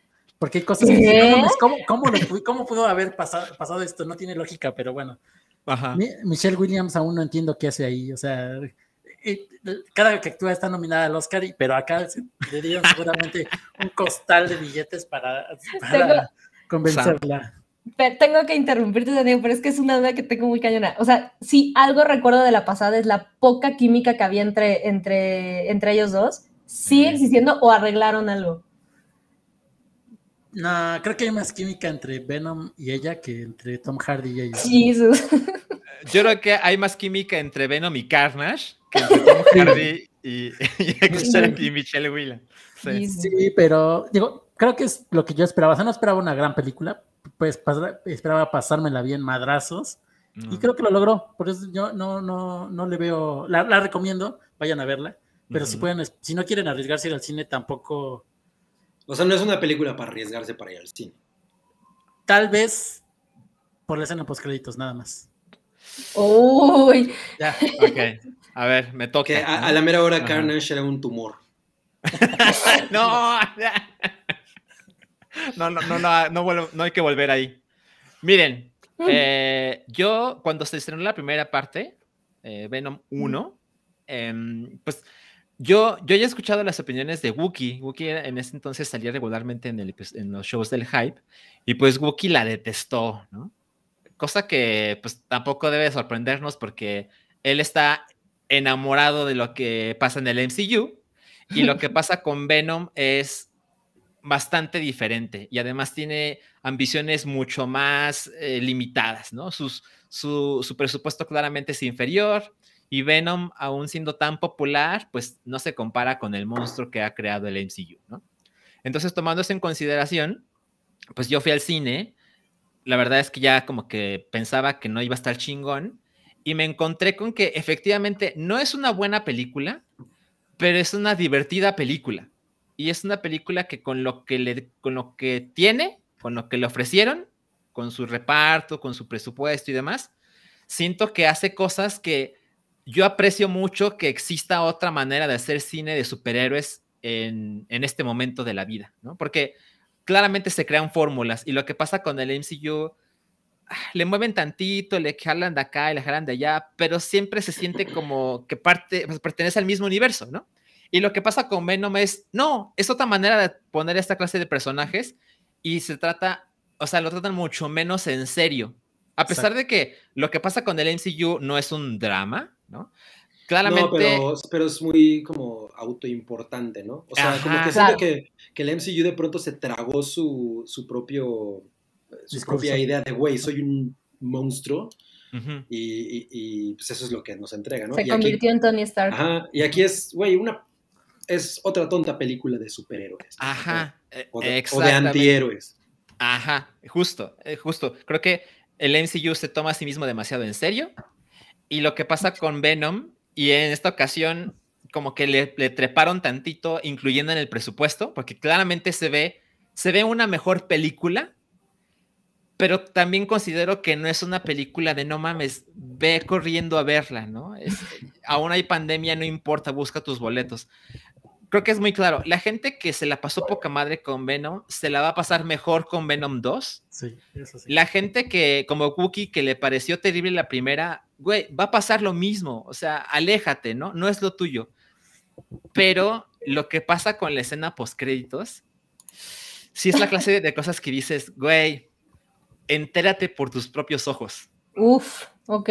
Sí, porque como mencionan en el chat, fue tendencia en Twitter y todo eso. Hubo mil artículos pero yo sí, no, traté de evitarlo porque quería, o sea, sabía que era algo cabrón, pero quería verlo. Ah, yo no sé nada, pero ahora ya, ya me animaron a verla. Además, sobre todo porque a mí me tocó el surgimiento de Venom, ¿no? O sea, yo estaba muy enamorado de Marvel, los cómics en ese momento. Entonces, pues no mames, es una cosa que a mí me, gusta un chingo, pero nunca, nunca ya me llamó. Cuando vi la película y cómo estaba hecha, me acordé de Blade, de la primera Blade, ¿no? O sea, dije, ah, como que siento que tiene ese pedo y no sé si ahorita, ¿no?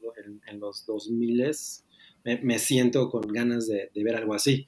Eh, y, en, ese, en ese esquema, ¿ustedes sienten que esta Venom 2 es como la Blade 2 es a la Blade 1? Porque la Blade 2 es un gran upgrade, ¿eh? La hizo, la dirigió del Toro. Sí, me acuerdo. Yo no considero que sea un gran upgrade pero sí es mejor. Sí, no, es que también. Como que un escaloncito arriba nada más. Sí, tampoco es demasiado. Mire, me puse a hacer tantito mi tarea, ¿no? La primera, si lo tomamos como la crítica general, la primera tiene 47 en Metacritic y 30% en Rotten Tomatoes.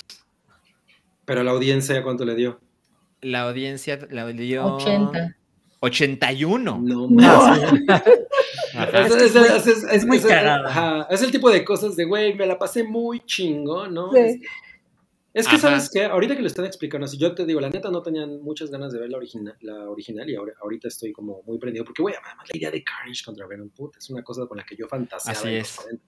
Así es. Pero me, me interesa esto que ustedes dicen de, güey, las películas de superhéroes deben de dejar de, de, de ser estas cosas monumentales e intocables, ¿no? O sea, eso, es, eso ya es muy molesto, la neta, ¿no? O sea, que no puede ser una pinche película para ir a divertirte y pasarte la chingón, que todo tiene que ser súper construido y, y, si no es inmensamente solemne, es, es parte de una cosa súper complicada y súper grande, ¿no? Que si no ves una, ya te perdiste todo de que, no, yo creo que deben funcionar solas Vas, te diviertes, güey, me la parece chingón viendo dos güeyes madrearse, fin, ¿no? O sea, de pronto como que hemos, se ha perdido esa parte del cine de superhéroes. No, y es así, es, es así, es, algo, es cosas estúpidas tras cosas estúpidas, pero te diviertes, o sea, es bastante cagada. Ajá, eh, o sea, claramente quiero decirlo, o sea, yo siento que en esta clase de películas, tanto Tom Hardy, que a mí me parece que es un gran actor, como Michelle Williams, que es una gran actriz, siento que se presentan en el set así de, güey, ¿qué pedo? ¿No? ¿Qué vas a hacer hoy? O sea, como que no se aprende nada. Ajá, como que todo se lo Sí, no lo traje, no hay pedo, ahorita improvisamos. la escena que ves en la película es la segunda vez que hicieron cada escena, ¿me explico? O sea, me da esa sensación de que nadie, nadie está esforzándose ni tantito. pero, pero definitivamente tiene cosas que, que son divertidas, que es emocionante ver otra manera de, de, de tocar este género. Y, y, pues yo que crecí en los 90 y, y, vi eh, muy enamorado de la caricatura de Spider-Man, esta que tenía este intro como en 3D, ¿no? A mí, la verdad es que Venom y Carnage siempre me parecieron personajes muy interesantes. Y, y aparecen en Marvel vs. Capcom, por ejemplo, los juegos de Capcom, y era como, no mames, qué chingón se ve. Me encanta que Venom habla en, en plural, y cómo se mueve Carnage y el simbionte, etcétera. Entonces es un personaje con, la que, con el que a pesar de que yo no leo cómics, la verdad es que sí me parece interesante ver su historia. Y hay unos momentos en la película que dije, ay, no mames, está chingón. O sea, se las ingeniaron para que el pequeño drama que insertaron aquí, a ratitos, sí funciona. Evidentemente la siguiente escena se encarga de hacer pura pendejada, pero también es una película que pues dura hora 40, o sea, no sí, es una película, ajá, como que sabe, sabe lo que tiene que hacer, ¿no? Y, y no se excede en ese sentido. Hay unas Perfecto. cosas que hace, que hace el personaje que, eh, lo dije ayer en Token y alguien me dijo en el, en el chat que el, en los cómics sí pasa, pero hay unas cosas que pasa con Venom que de repente se convierte como que toma el control de Eddie Brock y hace que haga cosas como fuera de control. Por ejemplo, no es un spoiler, pero hay una escena donde Eddie Brock va a un lugar y no se percata de ciertos detalles, pero Venom sí. Es muy al principio. Y cuando Venom slash Brock llegan a su casa, eh, el simbionte toma control de Eddie Brock y lo pone a dibujar en chinga las cosas que Eddie Brock no vio para que por fin lo vea en una hoja de papel. Y yo estaba así de, ¿eso pasa en los cómics? Mm. Y por ahí algunos me dijeron que sí, pero siento que sea como que de Venom, Venom es un detective súper chinguetas y que Eddie Brock no tiene ni idea de lo que está pasando. Me pareció muy, muy extraño. Y por eso, como yo no tengo esa percepción del personaje, como que me brincó tantito. Pero, pero creo que se la van a pasar chingón. O sea, insisto, si amaste la primera, te la vas a pasar aún mejor con, las, con esta. Y no, si no era tu onda, va a pasar lo mismo esta ocasión. Así que aléjate tampoco creo que es la clase de cosas que dices, güey, este, vela en el cine sí o sí, a menos que la escena post créditos de verdad te urja enterarte por ti mismo. Sí, exacto. Eso, eso está, está peliagudo. Sí, es que la escena post créditos sí, sí, esperen, que tiene que regresar aquí. Regresar. Sí, este, sí es la clase de cosas que, o sea, lo vi y dije, ok, sí le entro a la que sigue. Ok. Sí, yo, okay, yo, no esperaba nice. eso, así dije, ah, porque cuando hicieron tanto alboroto por ella, dije, no, pues, puede ser algo diferente, pero cuando lo dije, wow, ahora entiendo por qué lo hicieron así. Ajá, exactamente. Pero exactamente. Está, está chingón. Entonces, bueno, pues no creo que deba pasar este fin de semana para que la vean antes de que se enteren en el internet de, de la revelación de esa escena. Entonces, pues, pues apúrenle, amigos. No, pues porque... es un must. Ajá, yo creo que para, para, esa clase de personas, sí. Entonces, no, yo creo que. Cabri, tú que amaste a Aquaman, vas a, te vas a amar Venom. Uy, seguro. Ese estilo, ese estilo. Oye, y. Ajá. Ah, pues sí, justo, que me la pasé muy chido. Y sí, súper necesito ver la primera o. o... No. Yo creo que no. No, pero está bien a la mano. Y. y claro.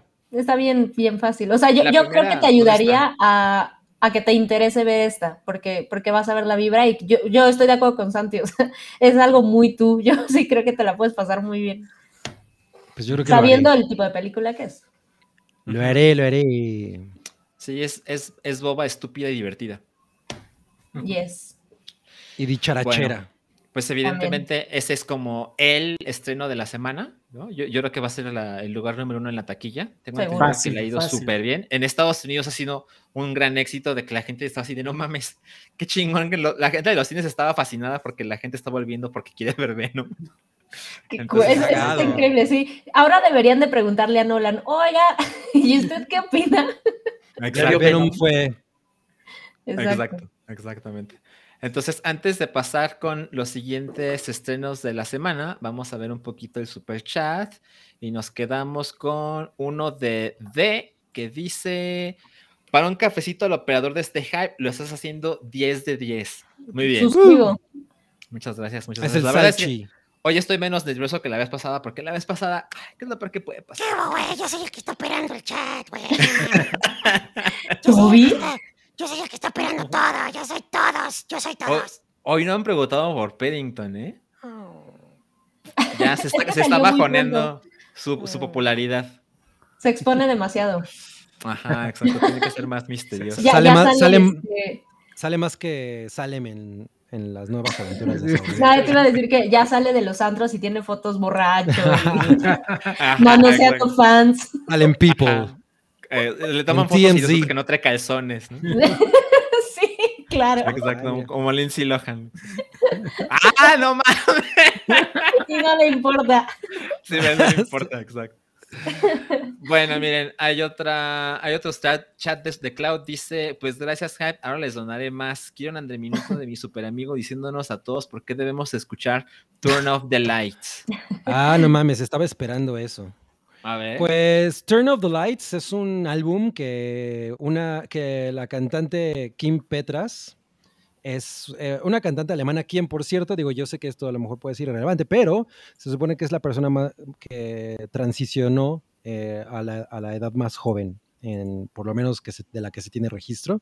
O sea, ella, ella nació chico y pues ahora es una mujer y ella creo que hizo su transición como a los 15 o una cosa así. Pero bueno, ella se hizo muy popular en Alemania por eso, pero empezó a hacer música y, y lo que hace es como una especie de tecnopop, ¿no? Como hype, es como hyperpop, synthwave pop, no sé qué. Pero bueno, hizo en sacó en 2019, a principios de octubre, de hecho creo que fue el primero de octubre, un álbum que se llama Turn of the Light, o Turn of the Light, Turn of the Light, que es un, un conjunto de dos EPs que había hecho completamente dedicados a Halloween. Entonces todo el disco mm. es, pues la temática es Halloween, ¿no? E incluso tiene por ahí una rola con Elvira. Y el disco es súper chingón. O sea, de hecho es de esas cosas como, por ejemplo, siempre, ahora que sacó Cromática, Lady Gaga, yo siento que suena como cromática. Es como ese tipo de sonido, como sintetizadores, como muy intensos, como casi como de club, como de antro, ¿no? Con, con un, un, tono pop muy, muy, muy punky pero está muy bien aterrizado, porque además toda la temática del horror y todo está muy bien manejada. Es un álbum bien chingón. Tiene muchas otras canciones esta morra, pero ese disco en general me parece que amarra mucho. Y se lo mandé el otro día a Cloud como, güey, tú tendrías que escuchar esto. Y el güey se hizo súper fan, ¿no? Me dijo, sí, entonces escúchenlo. Es la verdad un disco perfecto para Halloween. O sea, de hecho es mi disco favorito de Halloween. y lo recomiendo mucho si quieren echar el, el dancing. Buena recomendación. Kim Petras, Turn of Light. Sí, rockea Para la fecha, Muy bien, muy bien. Ok, entonces vamos a atender un poquito el super chat para continuar con los estrenos de la semana. Y vamos a pasar ahora con uh, Muppets, la mansión hechizada en Disney Plus. ¿Quién nos platica de ella? Pues yo vi el trailer. Yo, yo, me enamoré del, del trailer. Está bien chido. Sí, lo, que, han seguido haciendo con, los Muppets, la verdad es que lo han hecho muy, muy bien. poca madre. O sea, Muppets Now es una cosa increíble. Yo no, yo no me estaba esperando pasármela tan chingón. Me acuerdo que la vimos nada más como para tener algo que reseñar de cuando había salido Disney Plus. Y no mames, lo disfruté cabrón. Sobre todo algo que me, me encantaron dos cosas. Miss Peggy, siento que este momento eh, como cultural ella funciona cabrón, ¿no? Porque tiene, tiene toda la, parte de las redes sociales y la vanidad y el, e Instagram y todo eso. Entonces, ella funciona muy cabrón en ese pedo.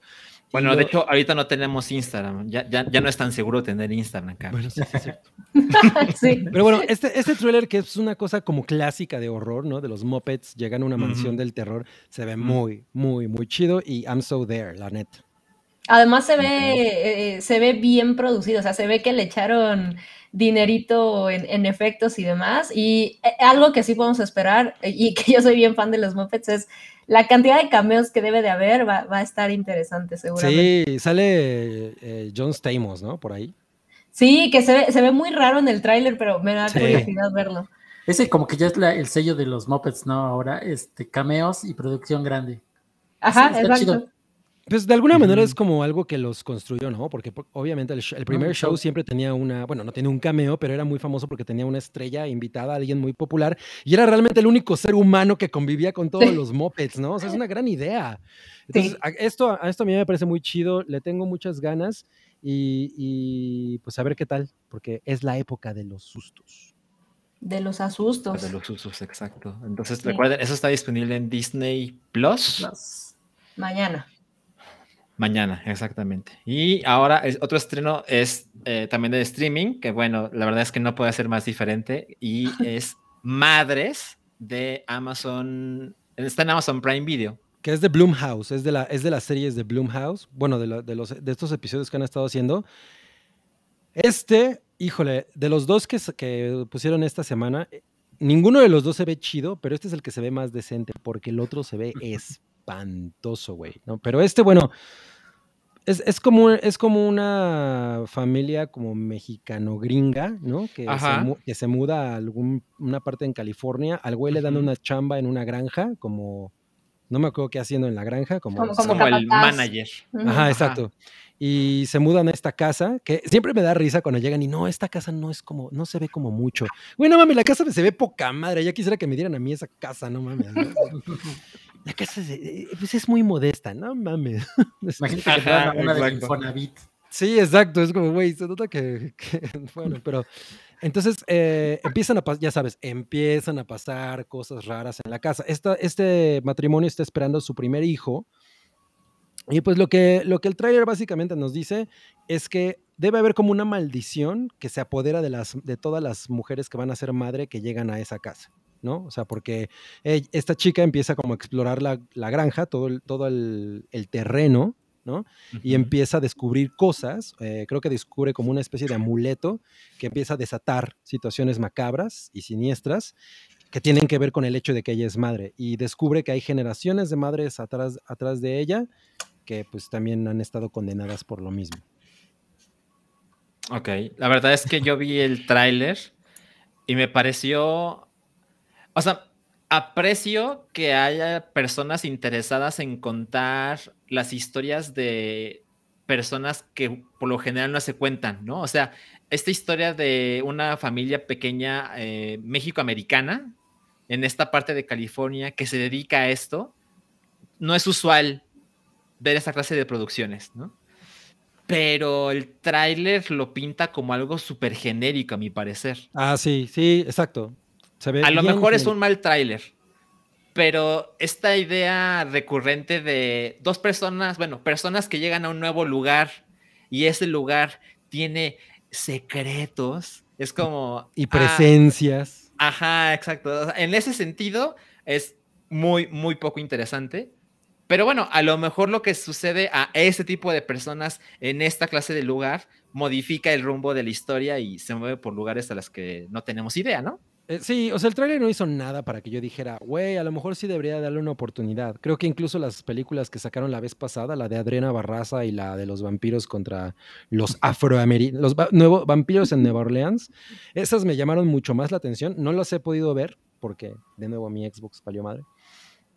Pero estas no mames, estas sí se ven así como de la hora marcada, güey. O sea, no, no están, no, no están nada chidas.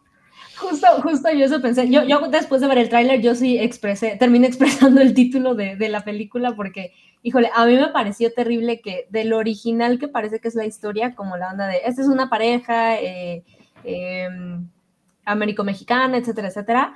Y algo que yo, híjole, que me cuesta mucho trabajo es esta onda de, ¿para qué cuentas historias de, de pues de gente como ellos, ¿no? Que es, no es un gringo común, eh, eh, tiene herencias mexicanas y al menos a mí en el trailer me dio la impresión de no se nota nada. Eh, ¿qué, qué, chiste que sean mexicanos o qué chiste que fueran libaneses, ¿no? Porque no influye nada. Y algo que a mí me parece terrible es, pues hablan inglés, ¿no? En toda la serie. O sea, ni siquiera como cierta cosita de vamos a atrevernos a meterle un poquitín de español. Es el no, todos hablan inglés. Pero, pero pareciera que no, y entonces se ve como la gente estereotipo de cómo castean los gringos este, mexicanos, ah, pues así los castean, ¿no? Entonces, a mí esa parte, por muy interesante que pudiera sonar la historia, sí, se ve generiquísimo y, siento que ese es el nivel de trabajo que trae, que trae la película. Sí, no, no, no me, no me llamó nada la atención. Pero la otra, uh, a mí me interesa un poquito más la otra. No, a ver, no, esta, es que esta sí parece como, como que la escribió Tommy Wiseau, güey. O sea. no, no sería más interesante. No, no, no, esta, está terrible. O sea, por lo menos la, la como el misterio y la manera en la que está escrita se me, se me hace horrible. Esta se trata, sale Bárbara Hershey y es esta mujer que cae en, cae en un asilo pues es un asilo, ¿no? Es, una, es un asilo. Así y, es. Y hay presencias en el asilo, hay cosas, eh, o sea, ella empieza a ver cosas, obvio, le dicen, no, ese signo de demencia, o sea, no mames, no, no, no, estás turbo by the book, y te digo que la, y, te digo que la manera, hay una parte en la que dice ella, es que creo que estoy empezando a ver cosas. Y un güey le dice, ese es un signo de demencia. O sea, digo, es como de, the, como de The Room. O sea, es, tengo cáncer. no, güey, se ve no, es la escena del cáncer. Sí, la escena del cáncer es legendaria. Entonces, no, la verdad es que me pareció así de, güey, ¿por qué hicieron esto? No mames, mejor no hagan nada, ¿no? Se ve muy, muy, muy fea. A mí algo que me parece escandaloso es que por, lo menos ante mis ojos, el sello Bloomhouse tenía un nivel de calidad. O sea, no siempre era mi onda. Eh, pues es que, o sea, yo me quedé como en Get Out y. ¿Qué otra película hay de Bloomhouse que es así como relevante? No, Híjole, no, es que yo ubico a Bloomhouse como de 10 años más, de, eh, más atrás de Get Out y la verdad es que había cosas que, o sea, que yo compraba, o sea, que compraba películas en el Walmart de Bloomhouse y era... Claro. Híjole. O sea, Sam compra películas en el Walmart así en la caja. Compraba. Compraba, ya. Ahora no, como por ahí del 2008. Ya. Yo creo que se veían mejor las películas de hace un año todavía. Del, igual del ciclo de Blumhouse y Prime Video. Exacto, sí, las de hace un año. Ah, sí. Estaban muy prometedoras y la verdad es que a mí me parece una gran idea que ellos se em, hagan. O sea, de alguna manera siento que podrían hacer algo al nivel de, o sea, antologías chingonas como Tales from the Crypt y cosas así, como muy, muy divertidas, mucho humor, mucho más, ¿sabes? Pero, pero esto que se siente como que es más en serio y, a la mera hora el, tono es y la producción es como barata, no mames. Entonces, eh, o sea, yo no puedo con eso, la verdad se me hace bien innecesario. A mí, eh, o sea, definitivamente hay una cuestión como corporativa detrás, pero me topé yo una, una mini entrevista que le hicieron a la directora y guionista de esta película, que es la misma mujer. Em, y, y, la verdad es que por mucho que podamos como, como darle la razón a lo que platica, ¿no? Es una parte de cuestiones personales y ella hablaba de que eh, varias personas, dos, tres personas de su familia, pues eh, terminaron en este tipo de, de lugares, y, pero más allá de eso habla de, este deterioro que sufre la gente con la edad y el miedo que ella refleja como muy personal de cómo tratamos, o por qué no sabemos tratar a la gente después de cierta edad, ¿no? Nos empieza a incomodar o, somos condescendientes, etcétera, etcétera. Y lo terrible que resulta para ellos, que en algún punto, o sea, ya sé que suena como súper cliché de lo que dice Cabri en el tráiler, pero, pero ella justo es como parte de lo que quería contar en la historia, porque dice que a cierta edad, pues ya no se te cree, ¿no? Ya empieza a haber otros factores como, pues estás loquito, o estás grande, etcétera. Entonces ella cuenta como bebé, ¿no? O sea... Exactamente, como si fueras un niño chiquito, sí, y ella dice que de forma muy personal, pues vio a su papá eh, que al final sufría de demencia y lo amarraban en la cama, ¿no? En la noche porque se hacía daño, etcétera. Entonces, son estas historias que al final puedes entender que, ah, y, porque además este ciclo de Amazon, de, eh, hay una cuestión como de, de temática que es vamos a elegir guiones de muchas mujeres, vamos a tener muchas mujeres en esta cuestión. Entonces se siente como una especie de sesgo de, ok, ¿cuántos guiones de terror tenemos de mujeres? Ah, pues estos, ¿no? Vamos a producirlos y además se producen un poco en masa, por supuesto, porque son los estudios de, Amazon. Entonces el, seleccionaron mi guion, se lo mandaron a, fulanito, ya salió, perfecto, se va a producir, ok. A mí lo, lo único que me podría interesar de esta parte es que a lo mejor hay cosas rescatables a nivel historia, que definitivamente una película de terror, si no está bien producida, dirigida, pues termina cayéndose por completo. Pero puede ser interesante el ver ciertas voces. Por ejemplo, esta mujer tiene un cortometraje que está como muy bien calificado, entonces Ah, sí, es la misma persona. Está chida. Ajá, entonces puede ser que a nivel historia hay algo, hay algo interesante, pero definitivamente esta cuestión de seguir viendo las mismas historias nomás como, como de machote y, cambiarles, sí está, sí, sí está bien chafita. O sea, a mí, por ejemplo, en ese, en ese sentido, o, más bien con esa temática, me parece que Relic está muy bien realizada, ¿no? O sea, es, exactamente la misma película. Ah, sí, Sí, eh, Cabri, ve con mejores ojos a Relic que yo, pero... pero sí, básicamente es, es como, el, núcleo es el mismo, ¿no? Pero, pero Relic, por lo menos de lo que muestra el trailer de The Manor, Relic está muchísimo mejor, ¿no? Ah, no, bueno yo he pasado estos días de octubre porque siempre tengo la intención de ver películas eh, pues, de octubre eh, en octubre, pero por lo, general, eh, por general no puedo. Pero esta ocasión sí lo he logrado y he visto por lo menos, este, no sé, cinco películas en los siete días que van del mes. Y, me lo he pasado chingón y, y no le voy a dar una oportunidad de Maynor, la verdad. O sea, hay otras que quiero ver antes que eso. Y miren, miren que vi Scream 2 hace dos días. Y yo no recordaba la chingadera que es Scream, Scream 2. es increíble. Es no, no, no, no, no. Ah, yo, yo adoro Scream. Y, y, la verdad es que ahora que le volví a ver, dije, a ver, voy a ver Scream 2 porque no recuerdo mil cosas, ¿no? Y no, no, no, no, no, no. Pero la secuencia que abre es una absoluta maravilla. ¿eh? O sea, la, y, y, todo el, sí, y toda la, y toda la cosa de Stab y todo eso es, o sea, es como una parodia de Scream. A mí sí, me pasa mucho que Scream 2 ya la confundo con Scary Movie un poco. Ya escenas que se me hacen como. Ajá, exacto. Y Ese es un gran punto. ¿Sabes a mí que me caga el, güey que le ponen Negalán? Que es el, el güey de. Ay, nunca me acuerdo cómo se llama ese cabrón. El, o sea, el novio de Sidney en esa. Sí, sé quién es, pero tampoco recuerdo se llama. Ese güey no me gusta ese personaje, pero de ahí en fuera me parece que la película es bien chida. Órale, no, no tenía idea. Oye, no, pues este, dime. Ah, perdón, termina, termina. No, no, no, básicamente era decir eso. O sea, aunque, aunque tengo algunas películas que no son la, más, la cosa más chingona en mi lista para ver en octubre, la verdad es que hacerle espacio a The Manor como que no, no creo que vaya a suceder. Claro. No, pues no. Yo, yo te iba a hacer una pregunta porque yo también empecé ahora muy puntual, primero de octubre, con mi lista de películas que quiero ver. Y tengo, tengo la, la sospecha que quizá empezamos con la misma, porque mi primera película fue Señales en octubre. Eh, sí, no sé si la vi el 1 de octubre, pero en estos días, no, creo que la vi el 2 de octubre. Ok, ok. Este, no se primero vi Los Highway, que no es precisamente una película de horror. Ah, ah pues mira, es, como, es un thriller surreal, ¿no? Ajá, exacto. Más bien. Eh, pero sí vi señales por primera vez en la vida hace cinco días. Ah, pero no, no, la, no te encantó. Ah, ¿no la habías visto antes? Nunca la había visto. Ah, y, yo no la había visto. ¿eh? Yo hablaba de Shyamalan, era como, no, es que tienes que ver señales, esa está chingona. Y tengo que decir, la verdad es que la película en general me parece que es muy chingona, cómo mantiene la tensión durante gran parte del tiempo. Sí, lo malo, es, lo malo es su final, güey los últimos 10 minutos le dan en la madre. O sea... pero Santi dijo que él no la ha visto. Sí, exacto. Tampoco la ha visto. ¿Es neta? Es neta. ah, yo creo que, yo creo, por ejemplo, te la pasarías muy bien. O sea, yo pensaría que es una de esas películas que están es que, ¿sabes qué? No, es de la época de que me cagaba este Shyamalan. ah, claro, Shyamalan. No, yo creo que es, yo creo que es una gran, gran película. O sea, en, en, en, el, en el término del suspenso está muy chingón, pero como quiera, como el güey se convirtió en el güey de los giros. Exacto. Es una pendejada. O sea, es como, no mames. El giro es una si es que... Ah, la historia, la historia en general no es buena, pero, pero todo se siente sólido alrededor, entonces funciona con el suspenso. A, mí me da la impresión esa película y es lo que la hace disfrutable. Sí, cabrón. Yo la vi en el cine, no mames. O sea, yo sí brinqué unas dos veces, ¿eh? sí, por supuesto. Órale, qué pedo. Estaba muy, muy Miren, es una película de que tiene 20 años, pero pues está Santiago, entonces no quiero contar demasiadas cosas, pero, me gustó un chingo. ya sé todo lo que pasa.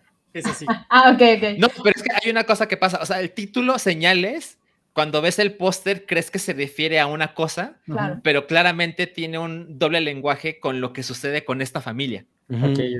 Y eso me pareció bien interesante. Y dije, ah, chinga, yo no sabía que este güey, o sea, Shyamalan, podía crear esta clase de historia con un grupo tan reducido de personas, porque las últimas épocas de Shyamalan, bueno, ya, ya sabemos lo que pasó con él. ¿Alguien aquí vio Old? yo no lo he visto, pero ya me da miedo. No, no, no, no, terrible, terrible. Pero bueno, no nos estamos desviando. Pero bueno, sí, estoy, estoy tomando esa línea otra vez del cine de horror que tan feliz me hace. Entonces, pues ahí le voy a ir contando poquito a poquito lo que estoy viendo. Eh, y ahora vamos a, va a haber otro estreno de la semana. Y esta ocasión es, ay, cabrón, no tenemos imágenes de eso. Es Acapulco ¿Cómo en Apple TV ah. Plus. Ahorita les consigo una. Bueno, resulta que Acapulco de, en Apple TV Plus es como un spin-off de. ¿Cómo se llama? ¿Cómo ser un Latin Lover? Así ah, es. Sí, sí, sí. Ajá, y. Ah, ¿neta está relacionado? Ajá, o sea, como que hay alguna relación. ¿No? No, no sé si es el mismo. Son del mismo universo, ¿no? sí, exacto, son como del mismo. El, oh, el, el Derbez ¿no? el, el Derbez. El peor universo del mundo. Qué horror, güey. Y, por, y, y a, mí me dio incluso como la vibra de The Wedding Singer. Mm. Un, poco. Eh, se, trata de un güey que pues, le, platica como a su familia cómo es que él era de chavillo, ¿no? Cuando llegó a Acapulco como a trabajar en un hotel que era que es como Las Brisas, pero que se llama Las Colinas, una chingada Las Colinas. Las, Colinas. Ajá, y este y pues les cuenta cómo conoció a su mamá. O sea, me, imagino que es como ese pedo, ¿no? O sea, totalmente. Y se ve pues un producto de de Derbez, ¿no? O sea, nada nada turbo chingón. A mí la verdad es que no me inspiró nada, ni siquiera asco. O sea, me pareció una cosa que... Así de, Indiferencia. órale, sí, absoluta indiferencia, ¿no? Se ve, se, ve como una cosa feel good. Además es una serie. Ajá. Y creo que estrenaron los dos episodios, los dos primeros de golpe, ¿no? O si no, van a estrenar uno mañana y el otro a la sale, Sale mañana se estrena mañana. La verdad no sé cuándo, no sé cuántos salen, pero Apple TV Plus ha acostumbrado salir con dos episodios de una nueva producción y luego se arranca con uno a la semana. Ajá, y justo... No sé por qué han usado ese, esa, esa estética en todo lo relacionado con, con la playa últimamente, porque me, se me, me parece muy similar al póster de, eh, ¿cómo se llama? Tiempo compartido.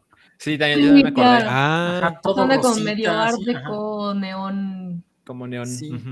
Como mayaminesco, ¿no? Ándale, hace. Ajá. A, mí, la verdad, ah, sí tengo como sentimientos encontrados con esta cosa. Yo, pensé en ti cuando vi esto de Apple TV Salchín. pensé en porque yo podía ver esta clase de cosas en Amazon Prime Video. Sí. O sea, yo diría, ah, totalmente, totalmente. Tiene todo el sentido del mundo, ¿no? Y cuando vi el tráiler y pues sale, a mí, a mí eso siempre me causa un cortocircuito. O sea, es Acapulco, ¿no? El título es Acapulco, sale Derbez y de repente dicen cosas como Welcome to Acapulco, my friend. Y es como, güey, están hablando en inglés, ¿no? O sea, claramente se ve que son mexicanos y está el, el, el que te, el recepción, la recepcionista del hotel, el que te lleva las maletas y de la alberca, y todo el mundo se ve súper mexa, pero todo el mundo en inglés. Entonces pienso. Este es, How I Met Your Mamita. Ajá, exacto. Entonces es una cosa como una fantasía gringa de seguir pintando Acapulco como algo que los mexicanos sabemos que no es. Sobre todo ahorita, ¿no? Así. Espero Exacto. que el, episodio en el que tiran cabezas en, la, en el antro, ¿no? en la marquesa. Sí, exacto. Ajá. Qué Ahora. van a pasar como se quemó el Baby O. es el final de temporada. Eso es para Netflix. Sí. Ajá, exacto. Creo, que no puedo haber peor por publicidad para esto, ¿no? Sí, no. es. Pero, pero la idea de que esto esté en Apple TV Plus me parece tan extraño. Y algo que me parece es como si A24 hiciera una película de Billy Robson. Pensé lo mismo. Sí, ¿cómo, pasó esto, no? ¿Cómo pasó como esto? Como haciendo película de Adam Sandler, porque a mi parecer ya Derbez y Adam Sandler es, ya están en el mismo, ya están en el mismo nivel de producto. Hay una, hay una película de, de, de A24 con Adam Sandler. Ah, bueno, exacto, pero, pero no es una película de Adam Sandler. Ah, bueno, es. Exacto, exacto, exacto. Esa es la diferencia. Em, entonces, eso me pareció muy curioso y, y, bueno, me parece raro, pero algo que la gente tiene que saber es que no es una serie donde Derbez aparezca mucho. Sí, no. Les explico. Eh, él, es, es, como él, o sea, él está hablando de su pasado, ¿no? Entonces. Ajá, o sea, en esta imagen que estamos viendo, del lado izquierdo o sea, ambos, ambos hombres son el mismo personaje en diferentes etapas. Entonces, Derbez cuenta hacia el pasado cómo fue su llegada a este hotel, Las Colinas, Las Colinas. en Acapulco. Y el que vemos, el del lado izquierdo sonriente, es él cuando llegó a trabajar aquí. Híjole, la verdad es que Las Brisas es inmensamente mejor nombre que Las Colinas. Ah, bueno, ok, a mí no me parece tan diferente, pero, pero para que la gente entienda, ok, es una cosa de Derbez, también producida por Derbez, pero no tiene todo el tiempo de pantalla. Sí, exacto.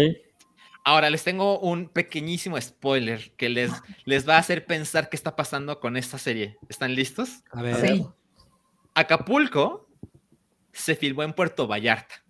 Pues sí, porque Acapulco ahorita es un desmadre. Exacto, o sea, cuando yo vi eso, dije, no mames, o sea, qué cabrón. Porque ya sé, Acapulco como ese lugar paradisiaco de México hace mucho que ya no es, pero que una serie que supuestamente sucede en Acapulco, que se llama Acapulco, no está filmada en Acapulco, ¿qué más tienes que saber de, no? Sí, caray. ¿Por qué, por qué no le pusieron Puerto Vallarta? Puerto Porque supongo que. Que son dos palabras, ¿no? Acapulco... Acapulco, hay, un, hay, una- hay un episodio de Pokémon donde llegan a Acapulco. Entonces, eh, seguramente es una cosa, es una palabra que en el mundo se entiende. Es ¿no? una marca. Ajá, exacto, es una marca. Y pues Puerto Vallarta, pues no, no tiene eso. Pero, pero bueno, yo es la primera cosa de Apple TV Plus que no me voy a asomar. Porque, Ah, esa era mi duda. ¿Qué, qué pesaba más? ajá, exacto, no, no, no, la verdad es que no. O sea, hay suficientes cosas que ver como para, para asomarse aquí.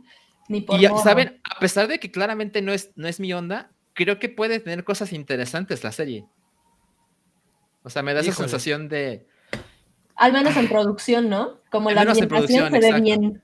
Pues sí, seguro, Exacto. seguro. Exacto. A mí fíjate exacto. que esa parte me dio mucha curiosidad de entrarle. Dije, probablemente me echara un primer episodio por la cuestión como nostálgica. Soy muy fan de ver cómo logran las producciones, la- las ambientaciones en, en distintas décadas.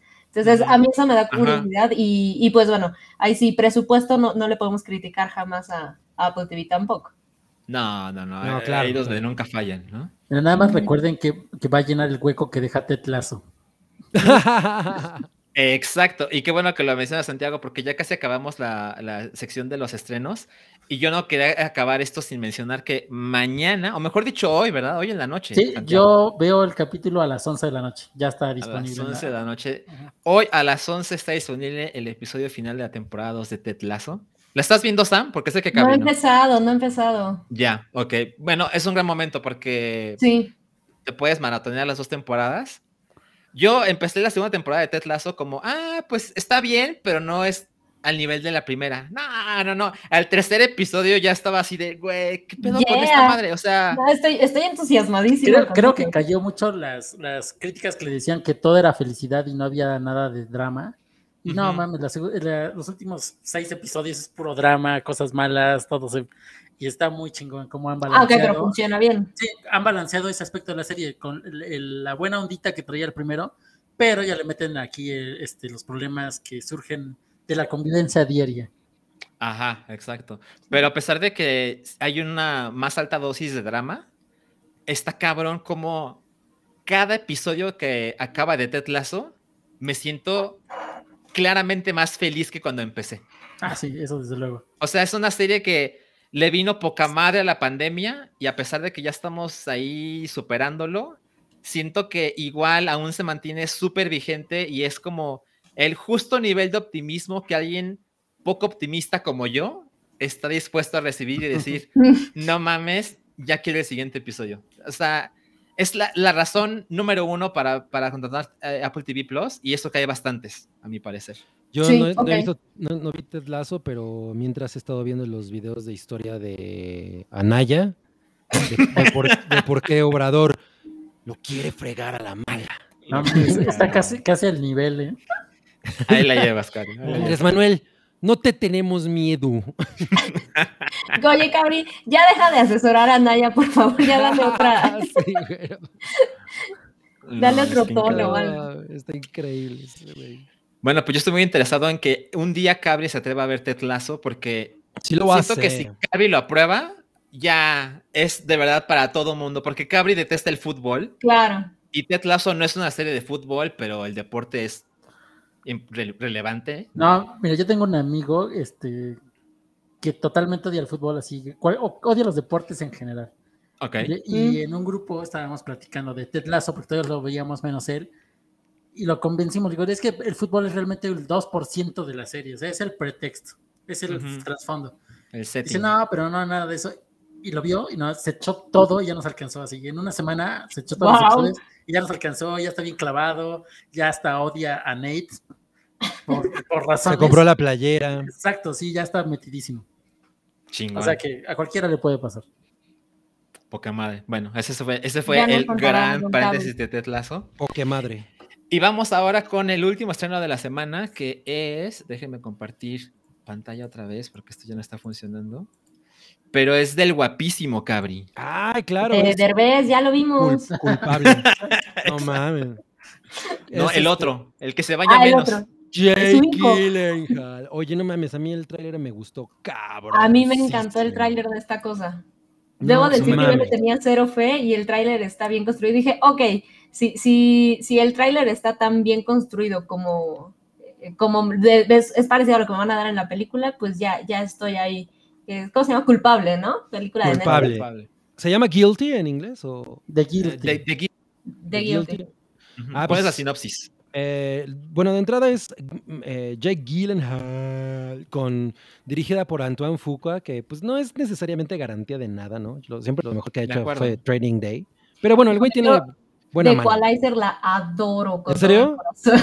Ah, a, mí, a mí me gustó, pero me pareció muy menor a Training Day, la verdad. Ah, pero, O sea, pero está chida, sí. O sea, su pedo de crimen y eso siempre está chingón, ¿no? O sea, tampoco es terrible. Pero Aquí él hace como de un este, operador de 911, o más bien es un operador de 911, a la que de pronto le entra una llamada de la cual tiene muy poca información, pero la información que tiene lo, lleva a, quedarse muy, muy intrigado y tratar de resolver, el, eh, de ayudar a la persona que le marcó, ¿no? Porque la secuencia de la llamada que nos ponen aquí está súper chingón, o sea, está muy bien construida y te quedas como, no mames, ¿no? ¿Qué, qué haría yo en ese caso, ¿no? Me entra esa llamada, pues obviamente no voy a poder ni dormir pensando en eso. Y entonces él se involucra muy apasionadamente con, y, trata de llevar a la, mujer que le, que, le, de la que recibe la llamada, pues a, salvarse. Pero seguramente el güey no tiene la menor idea de lo que se está metiendo, ¿no? Es una de esas películas de... de no tiene idea de lo que se está metiendo, pero se ve yo ya, yo ya la vi. Ay, ¿qué tal? Ay, pues, ah. la, vi eh, antier. Ay, claro, eso es lo que fuiste a ver. Sí, la, vi. Está bien chingona. Este, Es 90 minutos de Jake Gyllenhaal en la cámara, totalmente él. Porque solamente hay como dos o tres personajes que entran hacia el cuarto donde está. Pero es nada, es todo. La actuación, él sostiene la película y la neta lo hace bien chido. Tiene este, todo la expresión física, las caras, toda la, la intención que lleva lo hace muy bien. Y sí, es, básicamente lo que dices. El, caso que maneja la llamada es un posible secuestro de una señora que está ocurriendo en ese momento. Y entonces él lo que hace es tratar de ayudarla, y, pero con, con solo el teléfono. Le empieza a llamar a tal, tal, tal, empieza a investigar. Y la película la llevan bien, bien chido. Este, dura 90 minutos, se pasa bien rápido, te atrapa inmediatamente. Y las cosas van subiendo así de, de, de intensidad y tensión a cada minuto. Sí, es muy recomendable. Mira, Madame ah. Tussauds nos dice que es un remake de una película danesa. Sí, la película es del 2018. Eh, ¿Y ya visto la ah, original? Yo no. Eh, yo no. No, no la he visto. Pues es ese tipo de, de, película que se enfoca en un personaje, ¿no? Y en, y en cómo ese personaje va obteniendo información al mismo tiempo que la audiencia de diferentes cosas.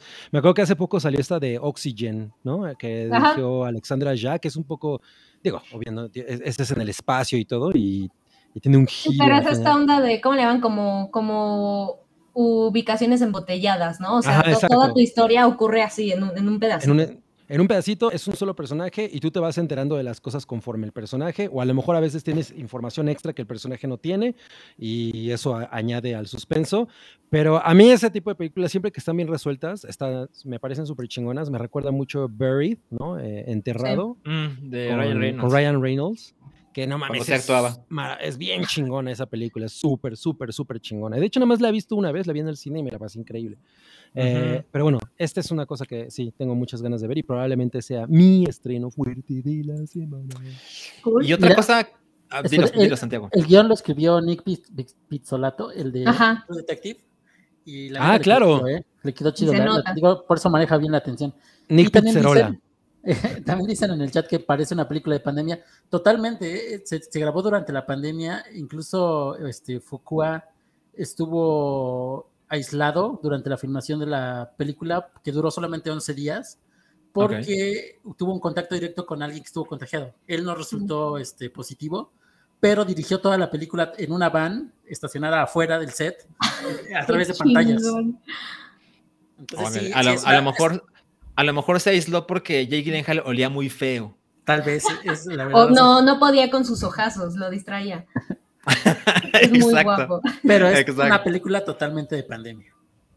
Ok. Qué cool. Pues mira, yo, yo estoy contenta con. a mí me pareció que es de esos trailers que ya muy pocas veces se ven, que genuinamente lo terminas de ver y te deja con más preguntas que respuestas y dices, sí me voy a asomar, ¿no? Porque hay ciertas que dices, ¿y qué va a pasar? ¿Qué más va a pasar? Ya me dijiste que va a tratar la historia, pero ¿cómo le vas a hacer? Me parece un muy buen tráiler que, aunque a ratitos me dio la impresión como de, espérame, me estás contando mucho. Creo que sí, sí, sí, el tráiler. Eh, demuestra el misterio, la tensión que tiene la película, pues ya, entretenimiento garantizadísimo, ¿no? Sí, totalmente. Y el tráiler no, no te cuenta casi nada de lo que pasa. Ah, eso está súper cool, ok, ok. Chingón, muy bien. Netflix. Pues miren, Está poca madre. La verdad es que yo también lo voy a ver. Eh, yo lo que quería mencionar era lo de Nippy rato, pero pues Santiago también se acordó, entonces eso está poca madre. Entonces es hora de pasar a un poquito lo de Super Chat. Ya. Pasamos a la siguiente sección. ¿Y qué creen? Me acabo de acordar que no he puesto una sola cortinilla. Por eso no has aparecido. Por eso no nos han puesto más superchats. Por eso ponlas todas al mismo tiempo. Voy a poner así 30 minutos de cortinillas para que le adelanten en chinga. No, vamos con el super chat y luego sí va a poner cortinillas. Entonces nos quedamos. El último pendiente era. A lo mejor dice el primer pendiente, dice. Cosner. Cosner, exacto. Santi, gracias por estar mañana de invitado. Cuéntanos. Ah, es que Cosner tiene un podcast de Star Wars y me invitó. Bueno, ya me había dicho desde hace mucho y hasta apenas coincidimos y vamos a grabar mañana sobre la serie de cortos de Visions Ahí vamos a platicar un rato. ¿Cómo se llama el podcast? Ah, eso sí no sé cómo se llama, pero lo voy a poner en, el, en mi Twitter para que lo vean. No, ¿sabes qué? Pon, pon el link en, el chat. Vale. Ahorita lo busco. Para, ajá, para que la gente lo tenga ahí eh, bookmarkeado y listo, para que se suscriban y te vean. O sea, tengo, tengo preguntas. O sea, ¿el podcast de mañana es en vivo? No, es grabado. Es grabado, ok, pero luego, lo van a publicar en ese canal. Ok. Exactamente. Bueno. El siguiente super chat es de Jack Draper y dice. Ah, es un, es un sticker. Peer character exaggeratedly stretching his arm forward to offer a cup of coffee. es una cosa muy rara ver esto en el super chat. En sí, ¿eh? Pero gracias, Jack Draper. Es una pera. Es una pera haciendo así. Ah, podemos hacer la imitación con Sam, a ver. Exacto. Mira, ah, mira, y tiene, tiene una taza. Es una pera haciendo así. No, bueno. me encanta, me encanta. ya tengo el nombre del podcast. A ver. Se llama Imperio Galáctico Podcast. Así lo encuentran en YouTube. Ah, sí, es cierto. Ok, chingón. Imperio Galáctico, de acuerdo. Para que lo busquen y vean pronto a Santiago. No sabemos cuándo se publica, ¿verdad? Mañana lo graban, pero no sé cuándo se publica. Sí, no, no sé cuándo se publique. Bueno, no pasa nada. Ahí luego nos encontramos. El siguiente super chat dice. Un tweet en vivo para el viejo Buga, por favor. Se extraña su opinión licorosa y políticamente incorrecta. Licorosa me sonó como a, cómo olían las tías después de los chocolatitos de No mames, pope. sí. No, bueno, va a ser un tweet en vivo a Rui. Pues sí, la verdad es que cuando dijeron el, el viejo Buga, pues pensé en Rui. Se lo mande Alejandro González Iñarrito. A, a, ver, esperen, miren, en lo que yo comparto la pantalla para el tweet en vivo, vayan pensando qué le vamos a decir. Sí. Mm. Ponle Viego Licoroso y le pones Oye, el Viego meme de- Licoroso. del androide. Dile que, A tiene, que tiene que ver eh, Druk. Tiene ¿No la he visto? Yo creo que no.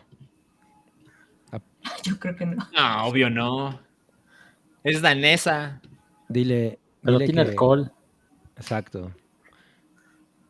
Ponle que. Ya ponle, la- que ya va a ponle salir un Cindy la Regia de- 2. ponle gif de Bender, de Futurama. Este. Es como si Rui fuera un robot. Ese sería A ver, esperen. A ver. ¿cómo? Entonces le ponemos hola, Oli. Diego. Hola, Viego Licoroso. Licoroso. No se, te, no se te olvida robarlo, ¿eh? No, exacto. Sí. Es Y- como mandar, te mando el adjunto. Ah, no manda el adjunto. Exacto. ¿Y qué le más le ponemos? Hola, Diego Licoroso, ¿con eso? Y, Ah, y un, gif, que ver- un gif de Bender tomando. Ah, es que les tengo malas noticias. No Lo podemos que poner. pasa es que no, porque eso es TweetDeck. No puedo poner más que cosas que arrastre. Ajá, exacto. Pero le podemos poner la imagen que tú quieras, Sam. A ver, dime la imagen. Ponle una imagen de. Al- alguien aquí no di, pues ponle una imagen de. Ponle, Iñárritu pagó eh, un super chat para saludarte. Dice, dice que tus novelas están bien culeras, ponle. ¡Oh! Oh, no.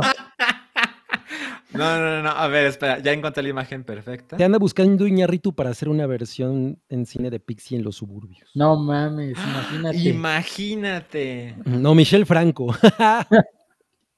No. que dice Rui Michelle tiene- Franco que va a hacer Pixie en los suburbios y no te va a pagar derechos. Rui le tiene más desprecio a Inarito. A ver, espera, ya encontré la imagen correcta. A ver, a ver, aquí está. No, es que esto es más lento con TweetDeck, perdónenme. Imágenes o video. Ah, Ay, no está apareciendo. No, bueno. A ver. A ver, sean pacientes, amiguitos. Ustedes entregan al público. Oye, y Sam desapareció. Ay, qué estúpido soy, ya lo mandé. A ver, va de nuevo. Ruiz. Hola. Diego Hola, Diego. Le- Licoroso. licoroso y lesbiano, ponle. Y lesbiano. ¿Y cómo dices lo de Inarito? Ponle. di- Dice Inarito Dice Inarito. que él hará la película de Pixie en Suburbia, ponle. que él hará la película de Pixie en Suburbia, K-Bye, ponle. De Pixie en Suburbia. ¿Qué más? Y K-Bye nada más.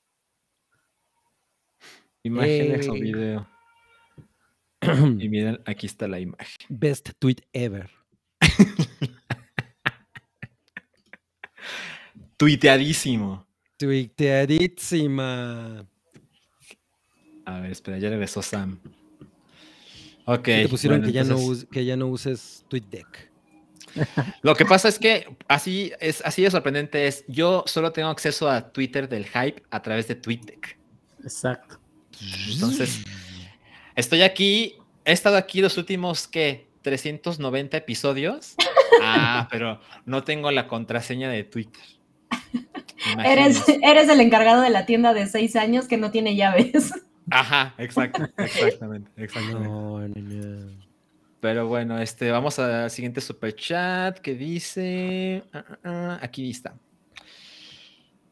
Un super chat para que Cabri se pueda comprar un Xbox Series X. Ya solo faltan 20.250 pesos. Vamos. No, Guillermo se echó double feature, ¿eh? A ver, es que Sí. de pronto valió madre mi Xbox y la neta es que pienso llevar a repararlo. Bueno, voy a comprar ahorita una otra consola nada más por los LOLs, ¿no? O sea, El Play. ¿eh? No, no, no, no, me 5. compraré un Xbox. Ah. Pero pero no, no lo voy a hacer ahorita nada más por eso. O sea, que- quiero ver si lo Entiendo. logro porque esto, o sea, esa esa Estás consola me bien más hacía muy barato un, un Roku. de Sí. plano. Sí. Pero, Sí. lo, pero lo quiero conectar al Turbo Home Theater y, y es que además yo tengo cosas ahí medio piratas. Pero, Mm. pero, y, y el Halo sí. Infinite. Y el Halo. y- ah, pues mira, la voy a pensar. Ya viene el buen fin, mi cabri. Ándale, ándale. Exacto, exacto. El bono, el bono fino. Exacto. Cabrón, el, el buen fin es en noviembre y ya falta nada. Sí, no mames. El acabó año. ya, ya. Ya, Ya. ya valió madres. Ya vámonos A de ver. vacaciones. El El Yu. Yu Ortega, Ortega. dice, esta semana me suscribí a Apple TV Plus y estoy muy contento. Les agradezco mucho porque si sus insistentes recomendaciones nunca lo hubieran ni probado, continúa aquí y dice, veré muy emocionado todo lo que han recomendado, incluyendo Servant, solo porque Salchi me lo vendió con su gran reseña, hashtag no era spoiler. Pero ahora también tiene que ver Acapulco. Tienes que ver. Acapulco, exactamente. Tiene el sello de aprobación de Jaime. Miren, está tan caro en Apple TV Plus que el Yu se gastó 100 pesos Sí, en y Apple recomendar. TV Plus cuesta menos. No mames. Yo diría que lo primero que tendrías que ver es Palm Springs. Si no la has visto, Palm Springs, pero eso no está en Apple TV Plus. ¿No? No, No, eso es de eh, Hulu. Toda- todavía Ah. no se puede ver Ah, de- es de, Hulu. ninguna forma legal. Entonces no la veas. Bueno, creo que Cinepolis Click. Apple TV, ¿Sí? Ah, bueno, se Exacto. puede Creo, creo. En, Cimo- La en- recomendación de Cabri. en, Cinécolis Plip.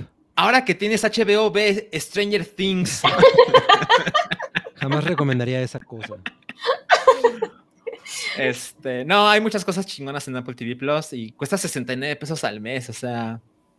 Y si te compras un Play 5, te dan 6 meses gratis. Entonces, Ve Si te compras un iPhone, es un año Venom gratis. As. exacto, exacto. Cómprate una laptop y un año gratis de Apple TV Plus, ¿no? Ahora La promoción tendría que ser vitalicia esa madre para lo que pagas. Sí, Oye, la sí, verdad es que eh. Y te descontamos el ¿Dónde juego? 10%. ¿Dónde juego mi Gears of War si no es en Xbox? 10. Eh, en la laptop. PC que no tienes, No, no. está peor.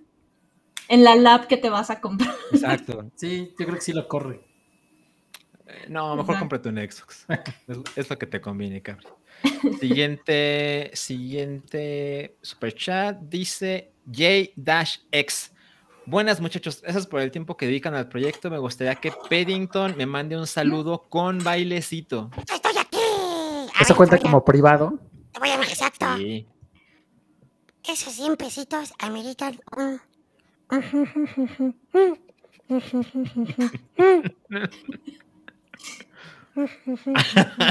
no puede ser.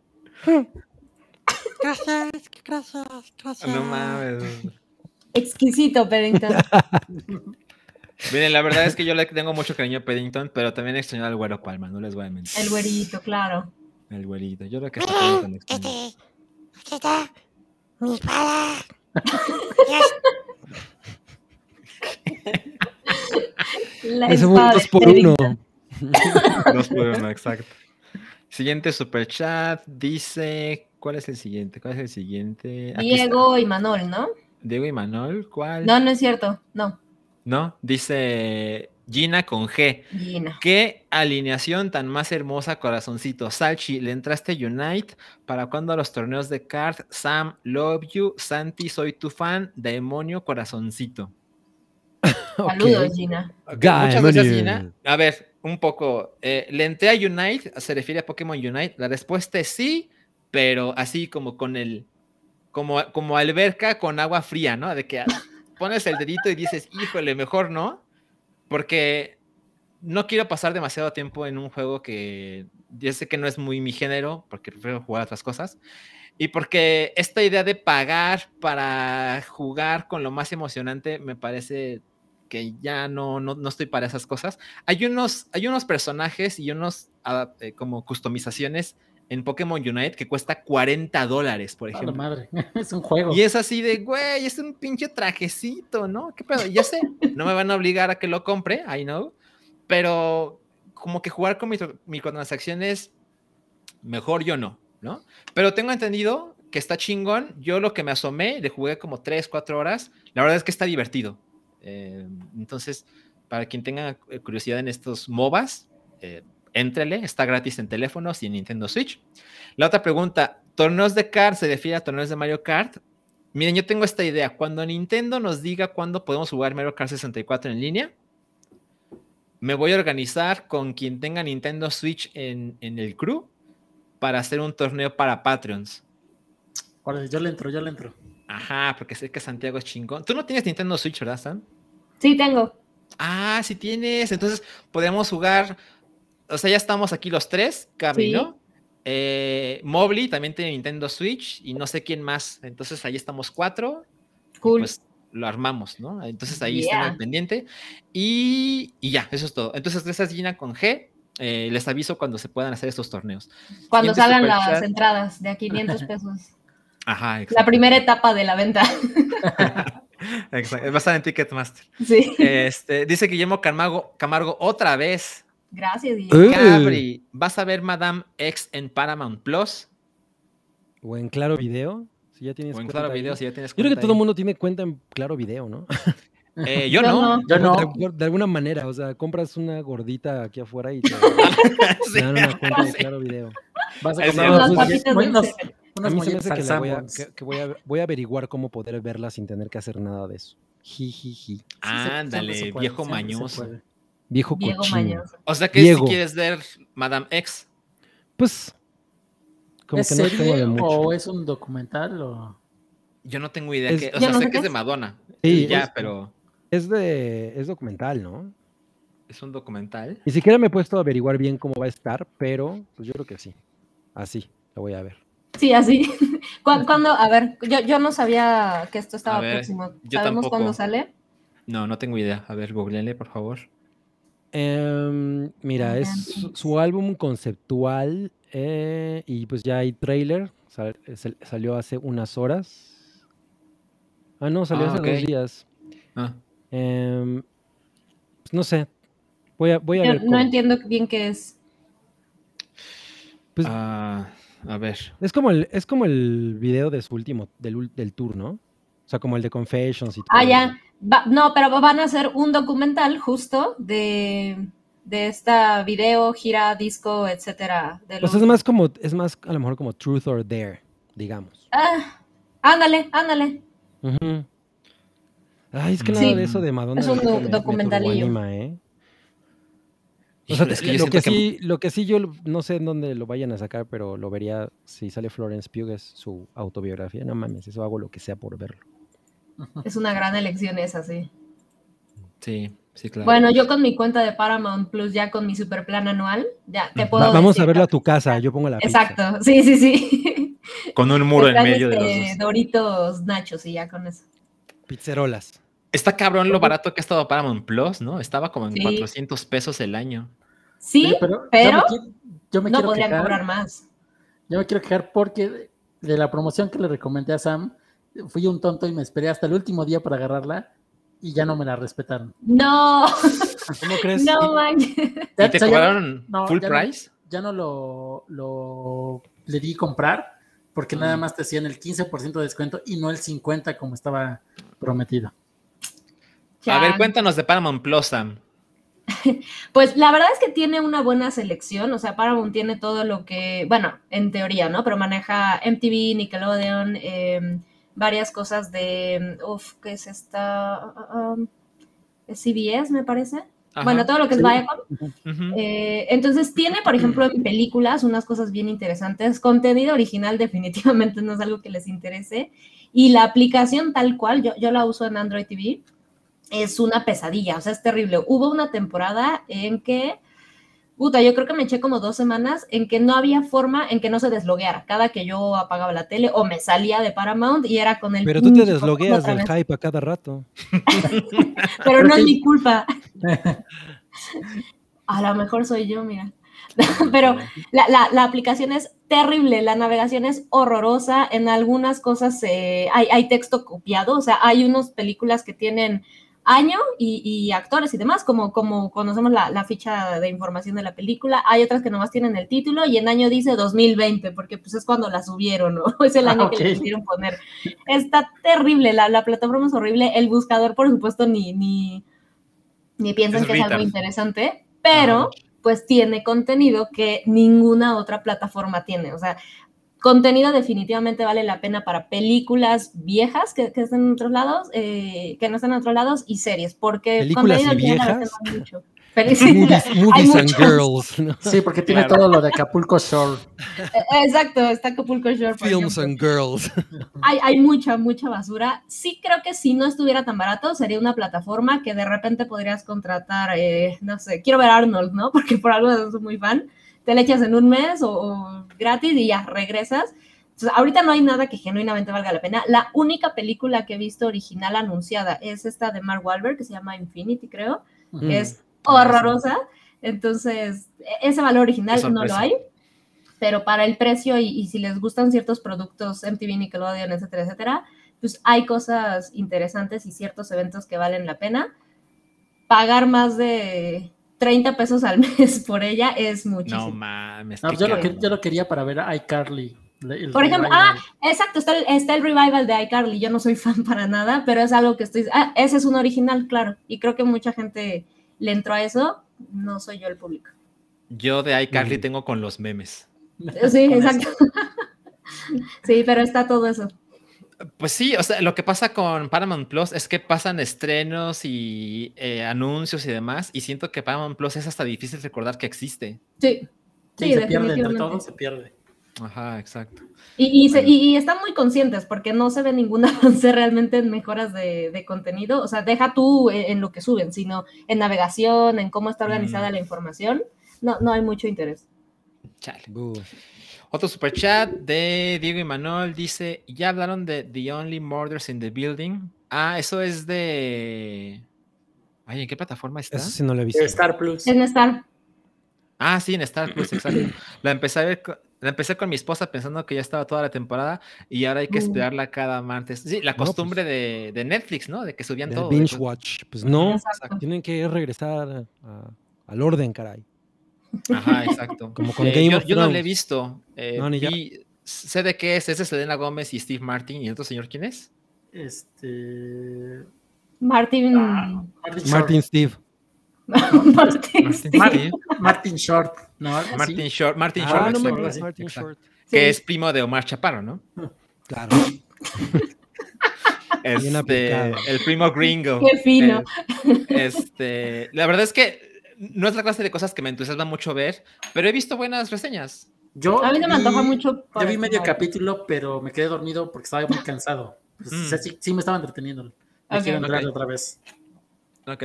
Lo que sé es que básicamente se trata de personas que, como son vecinos, por eso se llama Only Murders in the Building, porque todo pasa en el mismo edificio, pero de repente empiezan a, suceder algunos homicidios y estos tres personajes son como los detectives, ¿no? De eso se trata, creo. Ajá, les gusta, son este, aficionados a los podcasts de asesinatos y ocurre un asesinato en el, en, no sé si en el edificio, y tratan de resolverlo, algo así, entendí. Ah, ok, ok, chingón. Ok, el siguiente super chat de Horacio Mejía dice: Por dos con lo del Mario Kart le entro. Salchi, espero Amazon se la rife y si te llegue Metroid porque las reseñas están buenísimas. Qué coraje. Pues sí, mañana sale Metroid Dread después de 19 años sin un nuevo Metroid de 2D. Entonces, imagínense mi pinche emoción. Y, esto, esto, esta historia, mi, mi drama te involucra, Sam, porque Sam, por cosas de la vida, me mandó un código de Amazon. Entonces dije, ah, lo voy a insertar para el Metroid Dread edición de colección, ¿no? Que por cierto cuesta 2.099 pesos. Y ya no hay, ¿no? Entonces, o sea, ya no hay en, o sea, yo lo compré en junio, entonces todo cool, ¿no? Ok. Pero si lo quieres comprar ahorita, ya hace meses ya no hay, ¿no? Entonces, inserté este código en, en la plataforma y cuando me lo aceptó, me dice, porque esto sale mañana, 8 de octubre, y cuando inserté el código, me dice, chingón, te lo, damos, te lo, te lo mandamos el 11 de octubre. y yo, no, no, ¿por qué? O sea, no mames, solo, solo modifiqué la manera en que lo voy a pagar, pero es la misma cosa. Ah, que la chinga. Entonces. ¡Qué horror! Yo ya así había cancelado toda mi extensísima agenda. No saben lo ocupado que yo estaba, pero cancelé todo porque mañana sale Metroid Dread y ahora voy a estar así como, como Pablo Escobar, ¿no? columpio. Ay, Saji. Viendo a todo mundo jugar Metroid Dread, llamándolo, y yo como... Oye, pero se supone que la preventa llegaría mañana, entonces. ¿Se, tendría que llegar mañana? Sí, pero por alguna razón, cuando le dije a Amazon que lo quiero pagar de manera diferente, me modificó la fecha de entrega. Ah, yo creo que deberías escribirle algo a Amazon para quejarte. o igual llega mañana. A Jeff Ya, Bezos. ya lo hice, Sam. Ah, Ya lo sí, hice. ¿verdad? Uno aquí. ¿Dónde Ajá, sacaste exacto. eso que perdiste, Salchi? Ajá, exacto. No, dije, bueno, le- les voy a escribir y la verdad es que me sentí bien pendejo porque así le, le expliqué a Nancy, me atendió Nancy.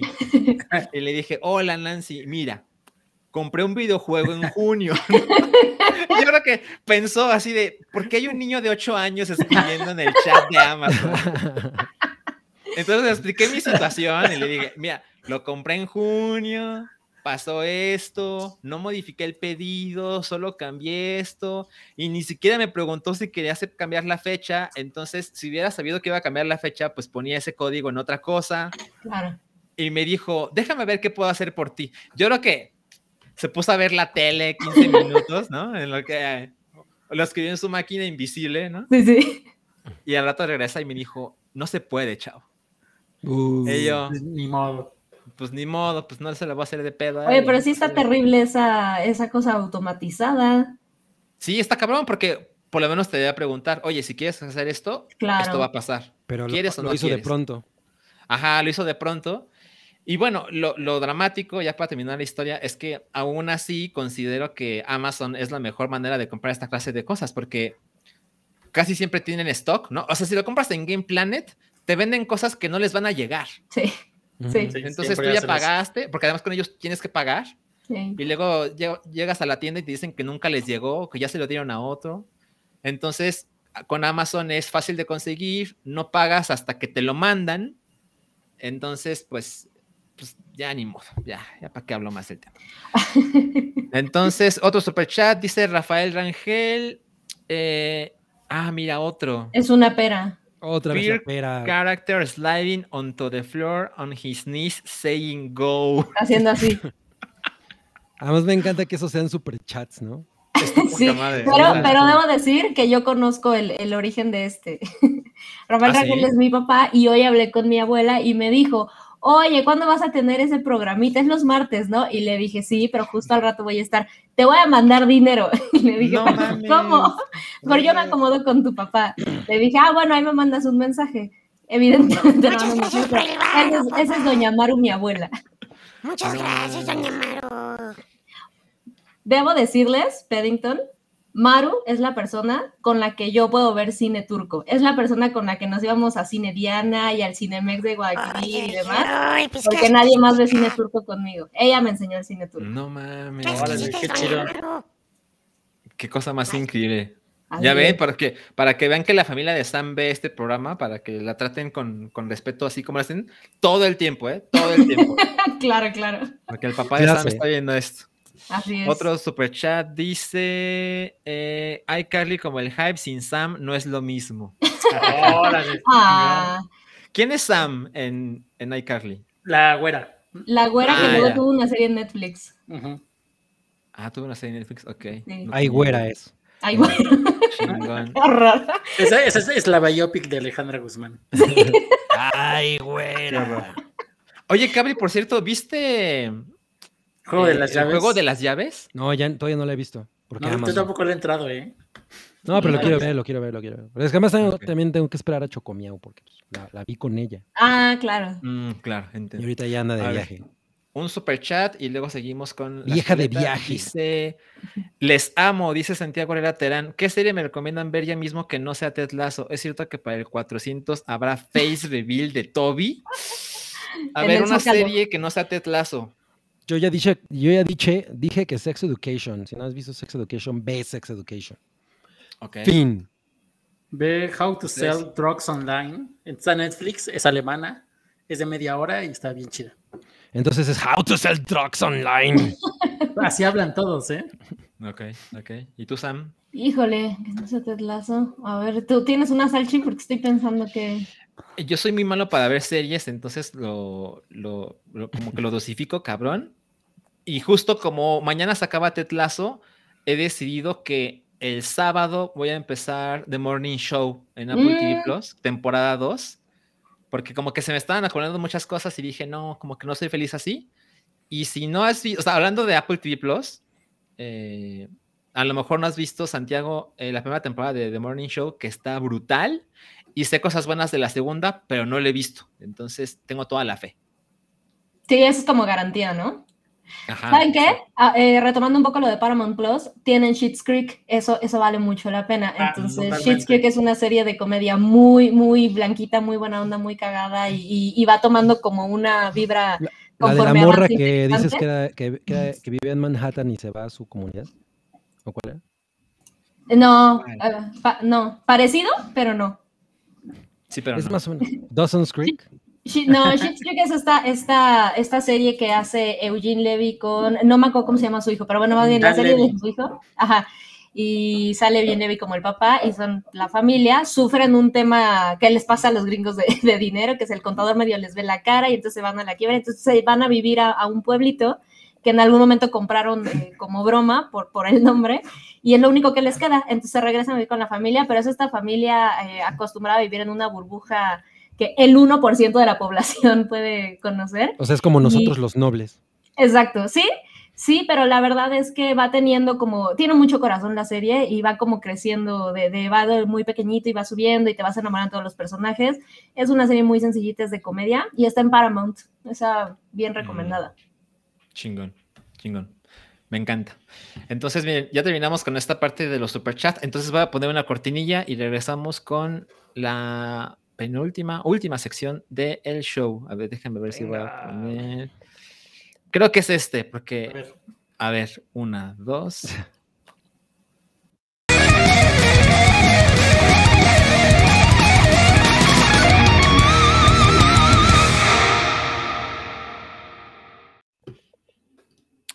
Sí es. Y se fue Sam. Y sacó a Sam. Oye, esa cortinilla no es del juego del calamar o algo así. sí, parece. Eddington estaba. Exacto. Headbangueando. Ok. Pues miren, ¿cuál es la primera noticia pincananante y candelente de la semana? Este, este tipo de chismes, eh, de esta noticia, estoy seguro que ustedes me pueden explicar más, pero son después que cada que entro a Twitter, digo, quiero entender de qué va, me puedo pasar cinco minutos viendo tweets y decir, ya me voy, no entendí, no sé qué es, ¿ok? Para eso tenemos a Cabri. Sí. Ah, pues mira, eh, no sé por qué está haciendo eso la imagen, pero bueno, esto es un de esta mujer que estamos viendo en, pantalla es eh, la Lisa de Blackpink, quien hace poco sacó como material solista. Y lo que pasó es que todo el, eh, bueno, Twitter, ¿no? Se, se empezó a, inundar de, bueno, fue, fue más bien como trending topic, el, el hashtag dejen trabajar a Lisa, ¿no? Que eran todos los fans de Blackpink o los, o los Blinks reclamando a pues, la empresa que, que pues, lleva los, a los managers de Blackpink, que son YG Entertainment, reclamando que pues tenían como de alguna manera secuestrada a Lisa en, en términos de que no la dejaban hacer, eh, pues trabajar, ¿no? Tener como, como una carrera solista o, o desarrollarse de manera eh, pues por su cuenta independiente de Blackpink, que es una cosa que está haciendo ahorita, y todo culminó en, iba ella a participar o a, visitar un evento de Bulgari que estuvo en París. Ella, ella estaba en París, al parecer para asistir a esto. Ella es eh, vocera de la marca, es imagen de la marca desde hace ya algún tiempo, y pues no, y YG no la dejó asistir eh, y dieron la razón de que, pues por cosas de la COVID, ¿no? Que por miedo a que se a, que hubiera contagios o lo que fuera. Bueno, eso, eso es más o menos lo que se ha manejado, ¿no? y también este, se hablaba de que no le estaban dando la suficiente eh, libertad para hacer promoción del disco. Exacto, o sea, eso fue, este tema de Bulgari de la, del evento fue como el, el, la gota que derramó el vaso de una serie de cosas que han estado ocurriendo antes, en las que los fans de Blackpink dicen que YG tiene muy controlada a Lisa, probablemente por el miedo de que, bueno, ella siendo como un, probablemente la persona más pues, emblemática o la más querida del cuarteto, pues medio tenga éxito por su cuenta, ¿no? O sea, como que la, están, la controlan mucho y pues no le permiten hacer cosas. Y justo eh, había lanzado el material solista y no es como que le hayan dado mucha promoción, ¿no? O sea, pues yo vi algunas cosas, eh, vi los videos en YouTube y todo, pero a diferencia de lo que pasa cuando Blackpink saca cosas, no siento que todo esté como ya tienes que ver esto, haz esto, ¿no? Ve, ve lo que está sacando Lisa. O sea, como que, como que le, le, bajan mucho a la promoción. Entonces, pues todos las, los fans de Blackpink enloquecieron y están tratando de sabotear a YG Entertainment, incluso diciendo que los dejen de seguir a la, cuenta de, YG, que, que, les den blog, que no, ¿no? Que no le hagan, que, no les hagan caso, y tratando de exigir que pues le dejen a Lisa hacer su carrera solista. Y pues básicamente ese es el chisme. Pero pues sí, eh, o sea, es, es destacable o es interesante porque pues obviamente todas estas empresas de entretenimiento coreanas pues sabemos que son, que explotan muy cabrón a sus idols, ¿no? Al final sigue siendo la cultura del idol que pues son prácticamente e, esclavos de, las empresas para las que trabajan y aquí es muy evidente que pues sí están haciendo algo ahí raro con esta mujer, ¿no? O sea, como que sí están, como que sí están obstaculizando la manera en la que ella trabaja y como eh, controlando que su brillo no sea mucho mayor al del grupo al que pertenece, que pues, eso está cabrón. Mira qué hermosa es. Pero, ¿sabes? O sea, con lo que yo he leído, no me parece tan convincente que efectivamente le están metiendo el pie. Sí, no, a mí tampoco me da No, mira, pero sabes que es, que sí fue muy evidente en la, porque fue la Paris Fashion Week y todas las demás integrantes del grupo, sí, yo sí. Se han hecho presentaciones en, estado, marcas han estado presentes en los desfiles, han sido fotografiadas con, con, artistas de Hollywood, cosas así. Y ella fue la única que definitivamente no apareció para nada. Pero esperen, o sea, ¿no creen que debemos contemplar antes que un complot la posibilidad de que algo sucedió? Pues es lo, o sea, es lo que ellos dicen. Incluso, eh, ay, ¿cómo se llama este güey que, lo, que puso en Instagram, el güey de Bulgari? Bueno, ahorita no me acuerdo, Jean-Baptiste. Sí. No, no. Ay, no me acuerdo con cuál es. Pero el güey, ¿no? Hizo un comunicado de, bueno, Lisa no pudo venir por un problema que no intentó hablar mucho de, cuál era el, asunto, pero sí también decía que, que a la COVID. Y ahí está Midna. ¿Qué opina Midna del disco de la Lisa? Bueno, de los sencillos de la Lisa. Ella viene a editar nada más. Le, encanta. ella es la verdad, ella es la productora detrás del sí, detrás de todo el ex de Blackpink.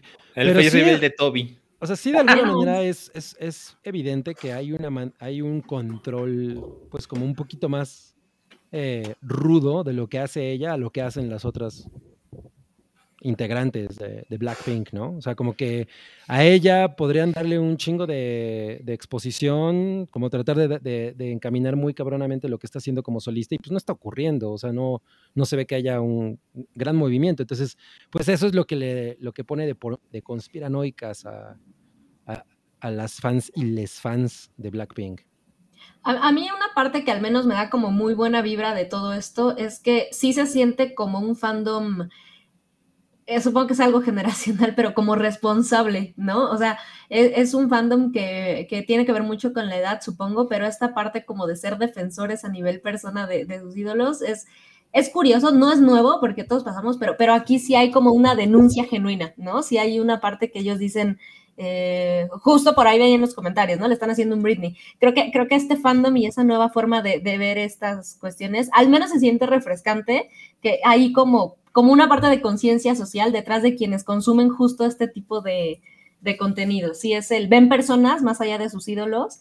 Y digo, al final es una cuestión completamente eh, plástica y todo, pero esos movimientos de los fans y el ruido que logran hacer alrededor, a mí me parece bien buena onda. Y, si están ahorita con esta idea de vamos a bloquear y demás, estoy segura, porque hemos visto que han hecho cosas mucho más complicadas eh, por medio de redes, eh, este tipo de armies, fandom y demás.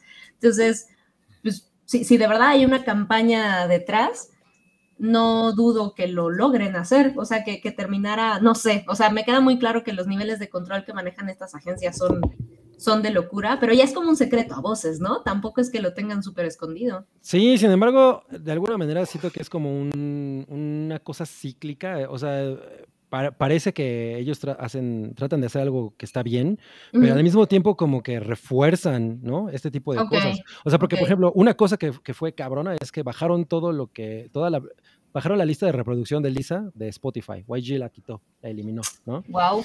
O sea, como respuesta a, eh, la intensidad del reclamo de las fans. No sé, no sabemos cuál es la razón, pero bueno, se interpreta de esa manera. Y realmente siento que si tú te pones a alimentar esta cultura de los idols, pues sigues, sigues eh, eh, fomentando, ¿no? Que exista, sigues fomentando. Y a pesar de que de pronto digas, no, pero es que ¿por qué no la dejan hacer esto? Esa cultura funciona de esa manera, ¿no? O sea, esta, gente es explotada. Entonces, es como un círculo, un círculo vicioso. No, realmente eh, siento que no, que no es genuino. O sea, este tipo de, cosas se, destacan porque son como muy in your face. Pero pues estarle echando dinero a esto es alimentarlo, ¿no? O sea. Sí, bueno, por supuesto. Estas mujeres se meten una, una madriza haciendo, pues, todos los idols se meten una madriza siendo parte de simplemente las dietas que llevan y todo. Entonces, si realmente quisieras bloquearlo, pues no le harías tanto caso a este tipo de cultura, pero. sí, sí, por estamos ahí, ¿no? Pues, bueno, ese fue el chisme. A, mí, o sea, yo con, con, mis años que he pasado leyendo lo que pasa entre los fans de los videojuegos, yo siento que el mundo del K-pop tiene unos fans ultra tóxicos. ¿Neta? Sí, hay, varios que es, que hay. yo, no tenía esa percepción. Como todos los fandoms hay. O sea, lo que pasa es que es tan grande que pues lo, lo, bueno y lo malo se ve, ¿no? O sea, no dudo que haya cuentas que de verdad se la pasan tirando amor a todo mundo pero, pero siento que lo que está pasando ahora con Lisa, siento que no tenemos información suficiente como para decir que algo tiene en su contra. O sea, pensemos esto. ¿A quién le perjudica realmente que no exista la lista de la playlist en Spotify de la Lisa? Le perjudica sobre todo a la empresa. Sí, Bueno, o sea, sí. Pero pues también es, también es un movimiento raro, ¿no? ¿Por qué harías eso? Es raro. Por eso creo que es más fácil que haya otra explicación. déjame les explico algo. Cada una de las chicas de Blackpink eh, tiene o va a tener su sencillo. Jenny tuvo el primero. Solo. Luego tuvo este. Eh, creo que Jisoo, ¿no? No, ella no lo ha tenido. No, este, Jisoo Rosé. No Rosé. Rosé tuvo el suyo y la Lisa fue, o sea, Lisa tuvo el tercero, ¿no? Me, parecería curioso y válido que las otras tres tuvieran el suyo y que Lisa pasen años y no tenga el de ella. Pero no es el caso, o sea, ella es la tercera. Si acaso Jisoo, que a mí me parece que es la más ningunera de las cuatro. Sí, bastante. Yo siento que la gente podía tener esa clase de reacción porque todas tuvieron su, su brillo, menos la, mi favorita, ¿no? Pero como Lisa es claramente la más popular, y siento que es la más popular con la gente, no con la empresa, porque YG claramente su favorita es Jenny, ¿no? Es la primera y demás, ¿no? Claro. Pero siento que Lisa se ha hecho como la favorita del, público, ¿no? Y cuando encuentran algo que no va con lo que la gente espera, empiezan los, el complot, la quieren destruir, no quieren que se haga solista. no, siento que no tenemos información suficiente ahora como para pensar que le están metiendo el pie. A lo mejor sí, pero hoy no lo sabemos. y lo, que pasa es que, mira, incluso Steven nos está diciendo, dice, uy, pero tienen que conocer la larga historia de YG que tiene una, una carrera de truncar, bueno, que tiene fama de truncar la carrera de sus artistas. El problema es que en realidad hay antecedentes, ¿no? O sea, no es como que se lo están inventando. Y pues ante los ojos de los fans, pues todo parece indicar que eso es lo que está ocurriendo, sobre todo justo porque Lisa es pues probablemente la más popular a nivel mundial, ¿no? O sea, es como la Blackpink que todo el mundo quiere más y como la que tiene más, eh, la que es la más favorita, entonces, o la que es la favorita realmente, porque no puede ser la, más favorita, la que es la favorita. Entonces, pues sí se siente raro que en este momento en el que ella podría estar brillando muy cabrón, de pronto esté tan, pues, tan poco, haya tan poco ruido. Entiendo. Yo, no dudo, desafortunadamente, que cuando Blackpink se acabe, alguna de estas chicas, si no es que las cuatro van a tener secuelas psicológicas terribles.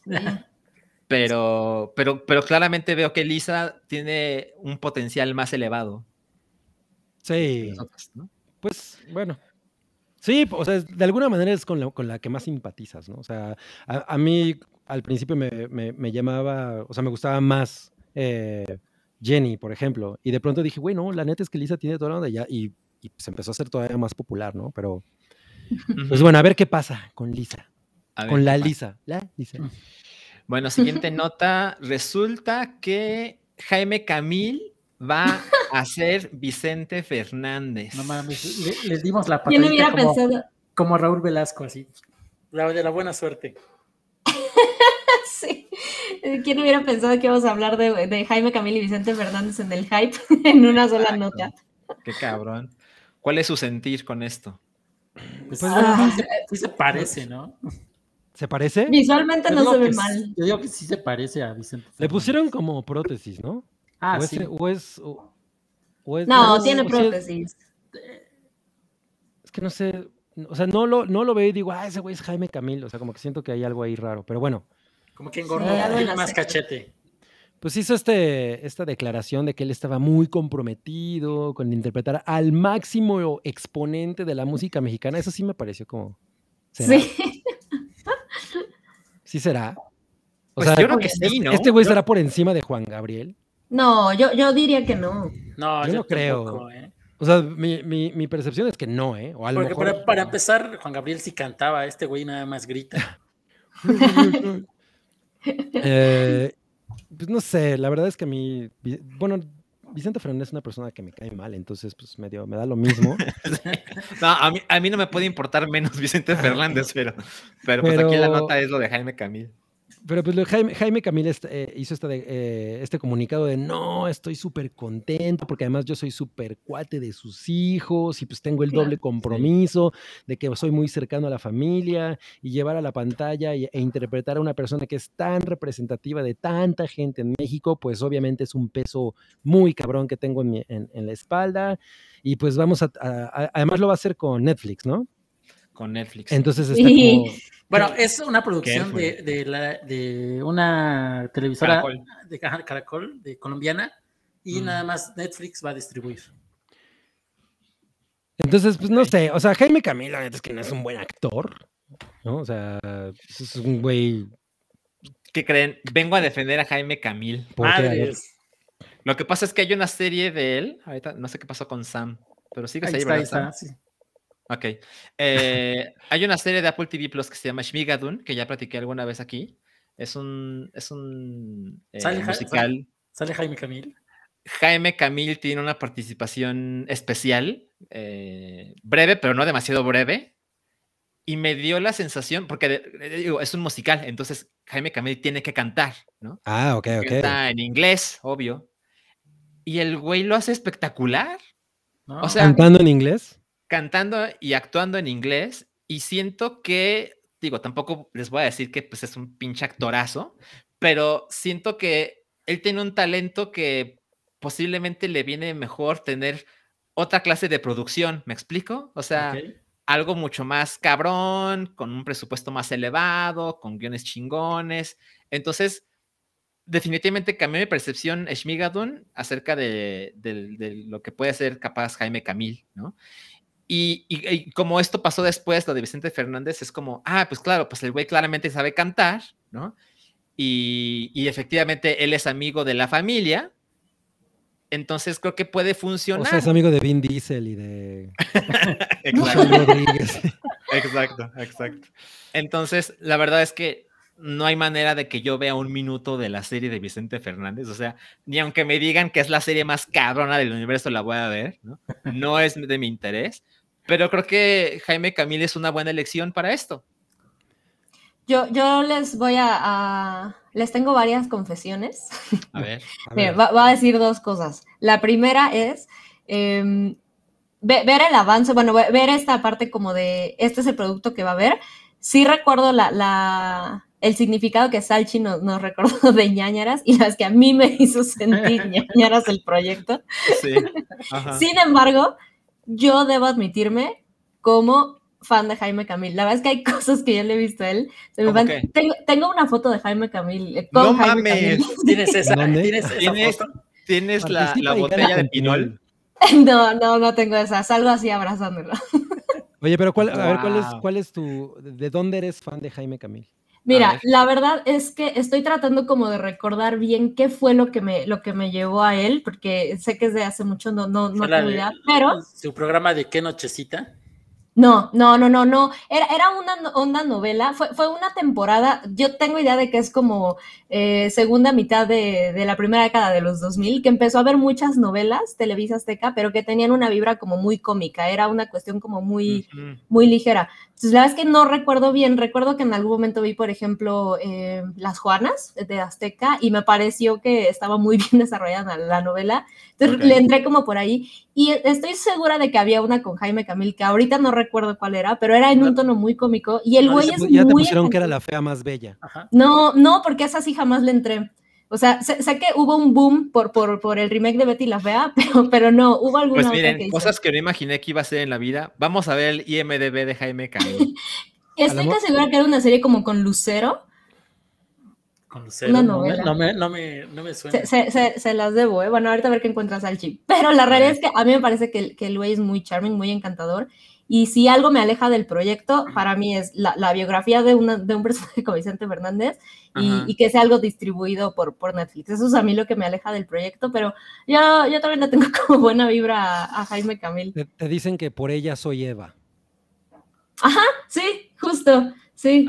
Era, era, una cosa terrible, ¿eh? No, no, no es un gran producto, pero lo veía. Que sale de trapito. No mames, ¿en qué momento sale de trapito? ¿De trapito? Pues eh, vende pinol, tiene sentido que salga de trapo, ¿no? claro. No, no, tenía idea. Bueno, ajá, yo creo que con eso nos podemos quedar. O sea, creo que sí hace, puede hacer cosas chingones. Y la verdad es que sí es un tipo que a mi parecer es carismático. Sí, sí lo es. Seguramente Cabri está así de, no puedo creer lo que acabo de decir. Pues mira, no, yo, yo no lo odio, pero no me pese a alguien que yo diga, no mames, eh, eh, qué chingón es ver a Jaime Camil. O sea, y, mm. y, y, justo, por ejemplo, me parece muy cagado esta foto en la que el güey sale en una comparativa con Vicente Fernández. No mames, güey, cualquier güey con, un, con ese sombrero y el, ese bigote vas a decir que es Vicente Fernández. O sea, no, no es como que digas, no mames, el parecido es uncanny. Mira, se parece, se parece más a él, a Vicente Fernández, que, que Vicente Fernández a sí mismo. Que Alejandro Fernández a Zapata. Ah, no, bueno, puta. Sí, no, Alejandro Fernández como Zapata sí era así como que lo, lo, tomaron en Six Flags, ¿no? En el pueblo vaquero. No recordaba que eso pasó. Nunca vi sí. Zapata, la verdad. No, no, no era de Arau, ¿no? Era yo de... sí la vi porque sí. la vi por partes porque trabajaba en Cinepolis, entonces ¿Y qué tal? repente les llegaba a ver, no mames, es una chingadera. No, no, no. Híjole, Alejandro Fernández actuando, qué locura. Ajá, miren, algo quiere significar que buscaron a alguien que fuera Vicente Fernández y vieron a Alejandro y dijeron, no, no, no, no. sigamos buscando. Sí. Bueno, y, y, bueno, sí se siente ajá. raro como, como la nota y el anuncio de, con, con, todo lo que se está viendo alrededor de, de Chente, ¿no? Sí, por supuesto. Es raro. ¿Creen que ya se acerca el, el, momento? Es que lleva, lleva tres semanas a punto de morir, ¿no? Algo así. Un mes, yo creo, ya. No mames, o sea, sí está culero. Ya lo mataron como cuatro veces, creo. Sí. Sí. Ya, seguro la cuenta de Chabelo vivió más que está así, ¿no? Está así. Sí, sí, así. Pero Chabelo no vivió más que Paddington. Oye, mira, dice Roger Ramírez que esa expresión de trapito es despectiva, amigos. Ay, no sé, ¿eh? porque yo he visto a, mu a, pues, a, muchos chavillos así de autodenominarse trapitos. ¿Neta? Entonces, sí, o sea, es como cuando la gente se empezó a, a autodenominar geek y ahora ya es como... ¿Pero qué significa aceptado. trapito? Trapito es eh, un chico que se viste de, de, chica, pero con todo el con todo el rollo del anime, o sea, con toda la cultura de anime o, uh -huh. o, uh -huh. o, o sí, justamente, ¿no? Como, como, como esa onda de anime.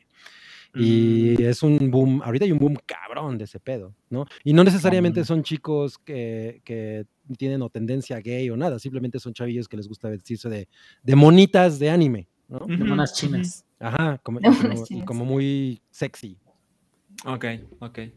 Bueno, supongo que es doloroso saber que para algunos es despectivo, pero para otros no. Sí, o sea, yo ahorita he visto un con que, que, dicen, yo soy trapito, ¿no? Ya. Entonces, okay, pues, no sé. Bueno, siguiente nota en la escaleta. Otra película de Pinhead. Te toca, Cabri. Pues mira, la neta es que no estoy extremadamente enterado de esto, pero lo cabrón es que creo que es el 30 aniversario, o sí, 30 aniversario de Hellraiser. Uh -huh. Y eh, ahora a Pinhead lo va a hacer una morra, ¿no? Que creo que salía en The L ¿Cómo, uh -huh. se, ¿Cómo se llama? Um, en Sensei, Jamie Clayton. Jamie Clayton. Y pues a, a, mí esto no me parece absolutamente nada polémico ni nada, porque yo siempre he sentido que Pinhead es un ente como un poco andrógino. Uh -huh. Obviamente llegaba y te hablaba así como hijo de tu puta madre, te voy a clavar, te voy a clavar unas aspiradoras en las tetas, ¿no? Ay, hola, hola, papá de Sam y abuelita de Sam. pues, ponles una, una, alguna de las películas de Racer, de, digo, de Hellraiser y vas a ver que No, creo que se la pasen muy chido. Pero, o sea, está chida la idea de que, de que revivan, ¿no? Eh, Hellraiser. A mí la verdad es que me parece una serie que por mucho que yo era muy fan, sobre todo de la primera película, sí tenía un tono telenovelesco que necesita ser actualizado. La historia es muy chingona, la idea del sufrimiento eterno y todo eso es maravillosa. Y pues está poca madre que a, Pinhead lo vaya a hacer una chica. A mí me gusta la idea y después de ver lo que hicieron con Candyman. Sí, que es muy elegante. Estoy muy listo para ver nuevas cosas de Clive Barker. Cool. Ahí estoy interesado. Y sabes, ahorita que dijiste, Cabri, con tu, con tu tono de voz, perdón, me acordé de. y es que yo fui a ver Venom 2 en la pantalla macro XC. No mames, les recomiendo 8000% que si pueden, vean Venom 2 en la pantalla macro XC, porque pasan el mejor comercial del universo. Porque sale Venom con voz de Venom diciendo las ventajas de la pantalla. Ah, no mames, claro. El tipo y dice, es la pantalla más grande de México. Y te lo empieza a mostrar y te dice, y suena por aquí, y suena por allá. Y yo estaba así, no mames, o sea, alguien produjo esto. Por favor, que más personas lo conozcan. Me urge ver eso. y ya nos pusieron que, que con todo el maquillaje ni nos vamos a dar cuenta. Ajá, exacto. Pues a mí sí me, me, interesa ver esta, a esta mujer con el traje ese de, de Pinhead, ¿eh? que además está bien chingón. O sea, me imagino que sudas horrible abajo de eso, pero, pero no mames, está Pero has de, has de, acabar bien relajado con tanto. sí, ¿no? Y bajas un chingo de peso. Exactamente. Claro, acupuntura y spa. Exacto. Bueno, pues ya llegamos a la última nota del día. Y por cierto, está Rui en el chat. Está Rui en el chat, vamos a ver qué está diciendo. ¿Está echando groserías? Puso hola. Ah, ah no, no, no, no. Es. ustedes no saben. Ustedes no saben, pero ese Rui hace eso todas las pinches juntas. Diario hace eso en las, en las juntas de chamba. Es esa persona. Ya hasta cuando yo entro al Zoom, primero me voy a servir un café y todo, porque ya sé que él está haciendo eso. Entonces, ah, me puedo saltar esto los próximos 10 minutos. Ay, qué manejo pulmonar, ¿eh? 10 minutos de Lola. Está cabrón, está cabrón. Bueno, la última nota del día es House, es Game of Thrones House of the Dragon. Que pues es como ¿eh? una loca, loca historia de los Targaryen, ¿no? Exactamente, la parte chingona de esa historia. Exacto. Pues el trailer no, dice, nada, o sea, pues, son Targaryens, ok, cool. Había una vez unos güeyes que dominaban a los dragones. Fin. Sí, pero estás más que... que eso, ¿no, Cabri? ¿Eh? ¿Crees que cambien el tema principal? Híjole, eso es un buen punto. Una, es una buena pregunta. yo, creo que no deberían de moverla. Yo creo que lo van a mover. Sí. sí. Mira, yo no es que esté emocionado, es que tengo la teoría de que después del desastre que fueron las últimas tres temporadas de Game of Thrones, que era una serie cabroncísima, ¿no? Era una serie súper chingona y no mames qué manera de cagarla. Eh, HBO no puede hacer otra mierda, ¿no? O sea, deben haber aprendido algo. Pues, ¿Quién sabe?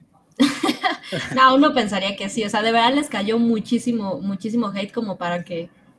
Ah, hemos visto cosas peores, pero pensaría que no van a repetir el mismo camino. O sea, sí. No, es que, mira, era la serie, era la serie. Sí, era la serie. Años, Y de repente, o sea, realmente hubo dos años de nada de conversación desapareció totalmente. Sí, y se enfrió terrible. O sea, después de la última temporada que.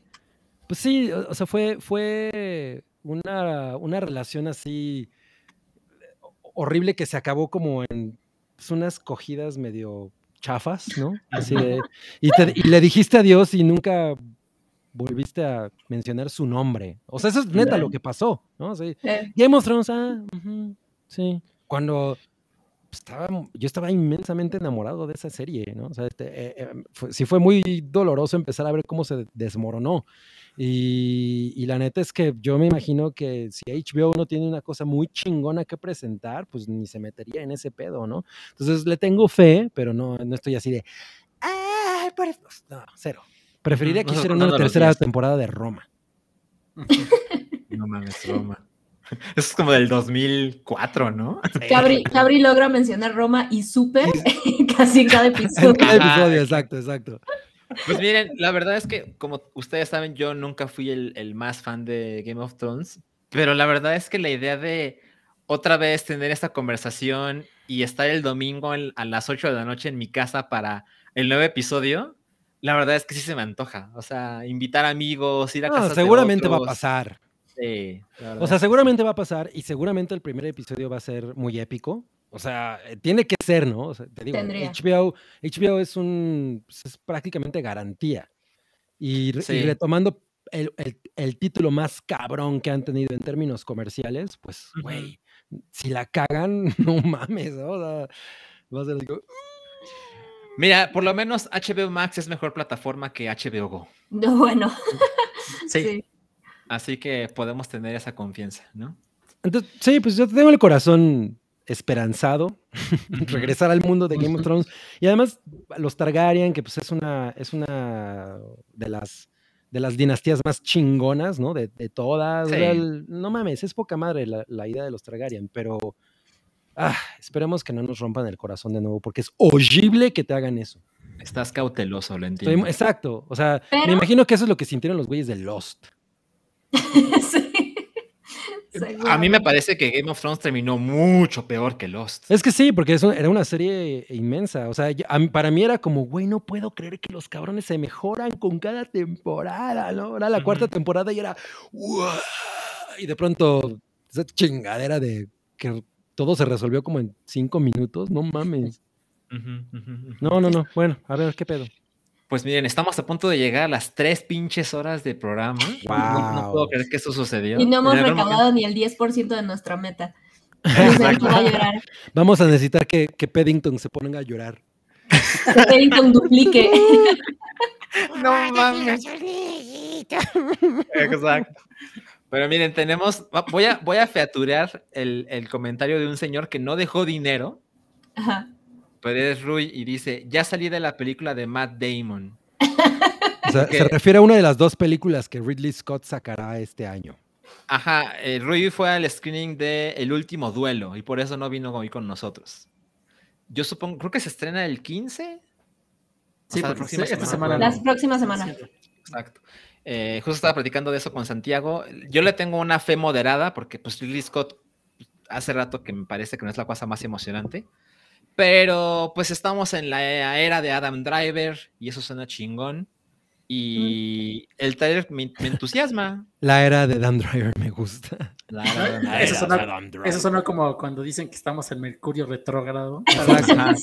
Estamos en la era de Adam Driver. Desde el 2016.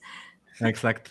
Ahora me vamos a dar prisa con el superchat pendiente. Entonces me voy a regresar tantito o, bastante. Hay nuevos, ¿eh? Sí, también hay nuevos. Aquí está. Aquí está, miren. Rafael Rangel dio 100 pesitos más. Así es un control haciendo así. ok. Pero lo que quiere es que haga esto. Ah, ya, ya ustedes. Muy bien, ok. Muchas gracias, Rafael Rangel. Eh, Guillermo Camargo una vez más aparece y dice, Santi, pasa el tip de cómo lo haces para ver tantísimo contenido. Yo hasta me hice un scheduling tipo TV guía y aún así se me acumula. ¿Cómo le haces? Mira, es muy fácil, cero vida social y no duermas casi. Entonces, ya con eso. Eh, ¿Cómo, ¿Cómo, lo haces para estar tan despierto? No, de por sí duermo poco. Generalmente tiendo a dormir entre 4 y 5 horas todos los días. No. ¿A qué hora te duermes? A las 2. Todos los días a las 2. ¿Neta? No. Sí. Es que así estoy acostumbrado. ¿Y te despiertas a las 6, 7? Sí, más o menos a las 7 estoy despierto. No mames, trabajo. Santi fue, 40, ¿no? Santi fue creado en un laboratorio. Exacto. Bueno, la verdad es que sí, ese es el truco, ¿no? Hacer pocas otras cosas. Sí, exacto. Entre ello dormir. No podemos, no podemos acusar de no ser honesto Santiago. Ajá, exacto. ¿Saben? Eh, en Dragon Ball, la cosa que siempre me fascinó fue la habitación del tiempo, porque así de, no mames, te vas un día a un lugar donde pasa un año, no mames lo que yo podría hacer con eso, ¿no? Obviamente no pensé en encontrar la cura del cáncer, ¿no? Pensé en otra clase de tonterías, pero no mames, del anime, la cosa que más me encantaría que sucediera sería la habitación del tiempo. Fácil. Por fin podría ver Evangelion en el orden en el que me la. exacto, exacto. No, lo podrías ver así en, en 20 minutos de la vida real. Al revés. Podrías ver el camino de la serpiente sin perder tu juventud. No, no, no, no, cállate. No, cállate. No, cállate. Siguiente mensaje. Jack Fan dice: Después de ver No Time to Die, se me cayeron tres ídolos: Fukonaga, Phoebe y Salchi. No mames, ¿en qué calibre me pone? La película de Stame, Cabri Bebé, ojalá puedas ver el juego del calamar. Uy, pues le voy a intentar dar una oportunidad. Ok. Saben, yo con el juego del calamar soy esa clase de mamón que dice: Pues no la voy a ver. ¿Cómo ven? ¿Cómo le haces? Y háganle Así porque quieran. No mames, me la han recomendado 80 veces y el internet más. Y yo estoy así de, no, pero Barro, ya le está poca madre. Pues, ah, no, y, y, yo te diría, Salchi, no te acerques. No, no, es, lo mío, ¿verdad? No, no, no, para nada. Es, es, es, 110% Netflix. No se diga más. Exacto. Gracias, Sam, gracias. Ahora, otro mensaje dice a Diego y Manol, ya que mencionaron a Bender y tienen Star Plus, recomiendo ver Futurama, es muy bueno y les aseguro que hay episodios que nunca vieron en tele. Aseguro. Ah, ¿por Sí, ¿No yo pasaban en la tele? Sí, pero es que nunca lo pasaron, nunca hubo continuidad cuando lo pasaron, pasaban una temporada, después lo volvían a regresar, pasaban la mitad de otra, nunca Sí, como que era una, era una cosa que estrenaban random, ¿no? Sí. O sea, no se sentía como una serie como tal. Sí, pues es de principios de los 2000, cuando no teníamos conceptos de temporadas todavía bien en México. Yo lo poco que vi de Futurama me parecía chingón. Es muy Inferior a los Simpson. Me quedé en esa etapa porque posiblemente en algún momento es superior a los Simpson, pero como que no, no, no, no tengo tiempo de ver Futurama, la verdad, pero seguro está poca madre. Eso lo a, a, mí, ¿sabes qué me parece? Que Futurama es lo que los fans de Ricky Morty creen que Ricky Morty es, Futurama. Exactamente, exactamente, iba a decir eso.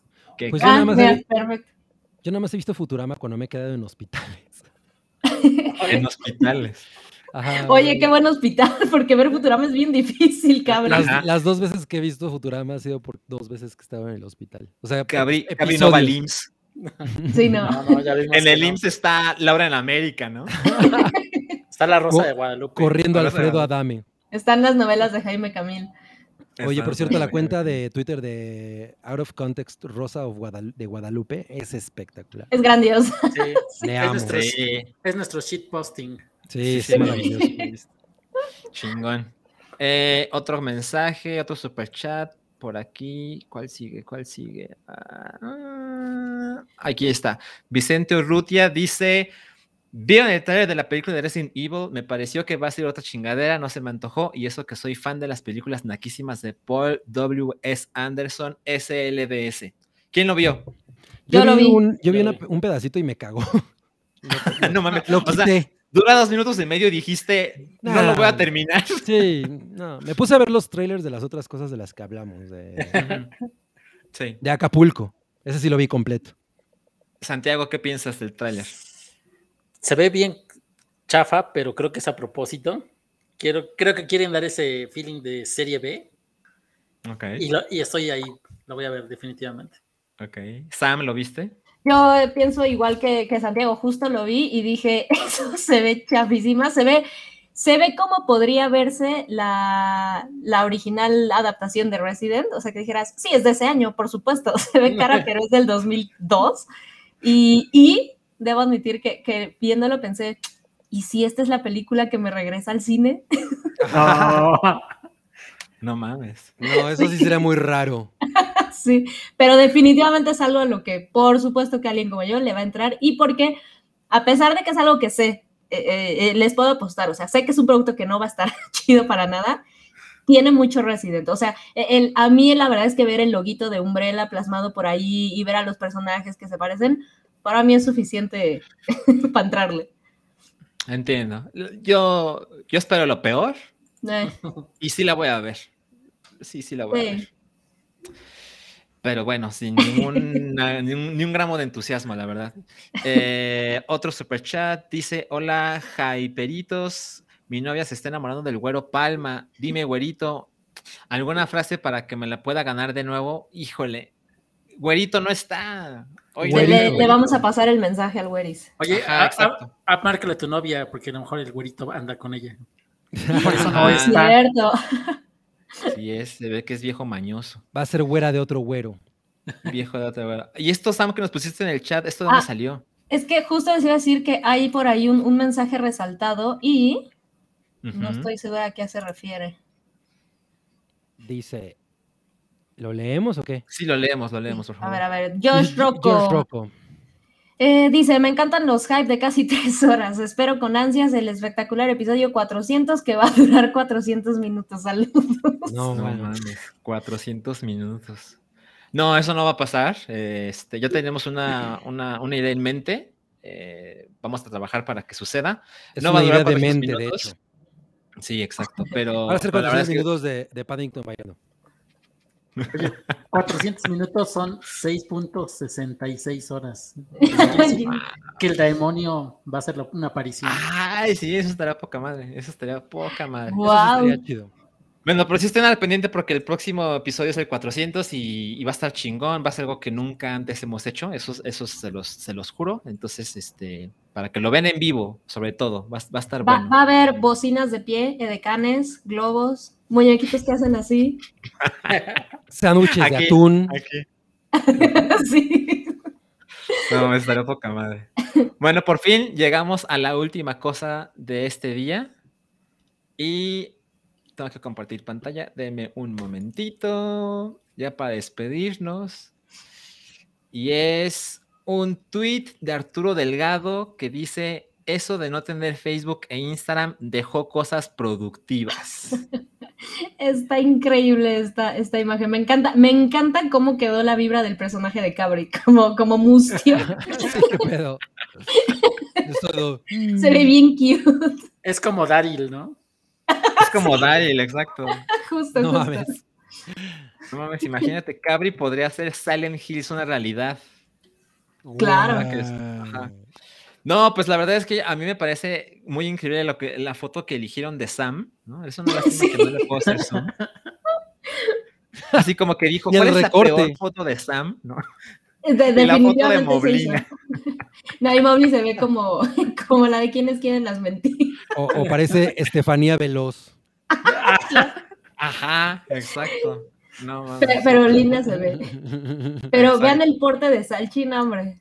Sí, no, sí, se, ve que me le, falta el logo de A24 por ahí al, al posterior, parece algo más elevado. Salchi, ya estás para hacer este, ¿cómo se llama? El padre Amaro. exorcismos. Ah. Exorcismos, no mames. La verdad es que sí, está poca madre. Y bueno, mi Salchi de medianoche fue un chiste de cuando se habló de, de la serie, pero es un gran nombre. Está poca madre. Sí, sí está increíble. no he visto la serie, pero lo pienso ver. Eso sí lo pienso ver. A ver si no me arrepiento después. El crimen del padre Salchi. El crimen del padre Salchi. Miren, ya nos vamos. Somos 250 personas viendo esto en vivo. No sé cuántos likes tenemos en el video, pero no mames, pues si ya están aquí, déjenme no, Mira, 115. Nada le cuesta, deje su like. 115 likes, no, no, no. 116 ya. Y el güero Palma le jalará las patas en la noche. Exacto. O le, bajará a la novia al que no le dé like. le bajará. sí. Pues nos vamos, amigos. La verdad es que me la pasé increíble. Muchas gracias por acompañarnos, tanto a Santiago como a Sam como a Cabri. Gracias, no, Salchi. Gracias, Gracias a ustedes, me la pasé súper bien. Gracias, Estuvo poca madre. Tres horas, pero, pero bien, bien vividas. Bien aprovechadas. Bueno, nos vemos el próximo jueves. Recuerden, les conviene mucho verlo en vivo. Entonces, acomoden su, su día para ver el episodio 400 en vivo. Y gracias. Adiós. Martes hay hypa. Adiós. Es cierto. Martes hay hypa. Martes hay hypa, exacto. Bye. Espera, hay una cortinilla para salirnos, ¿no? Sí. Bueno, todas las cortinillas son para La que dice outro. Sí. Es que no tiene nombre. Hay una. Voy a poner esta a ver qué pasa. A ver qué pasa.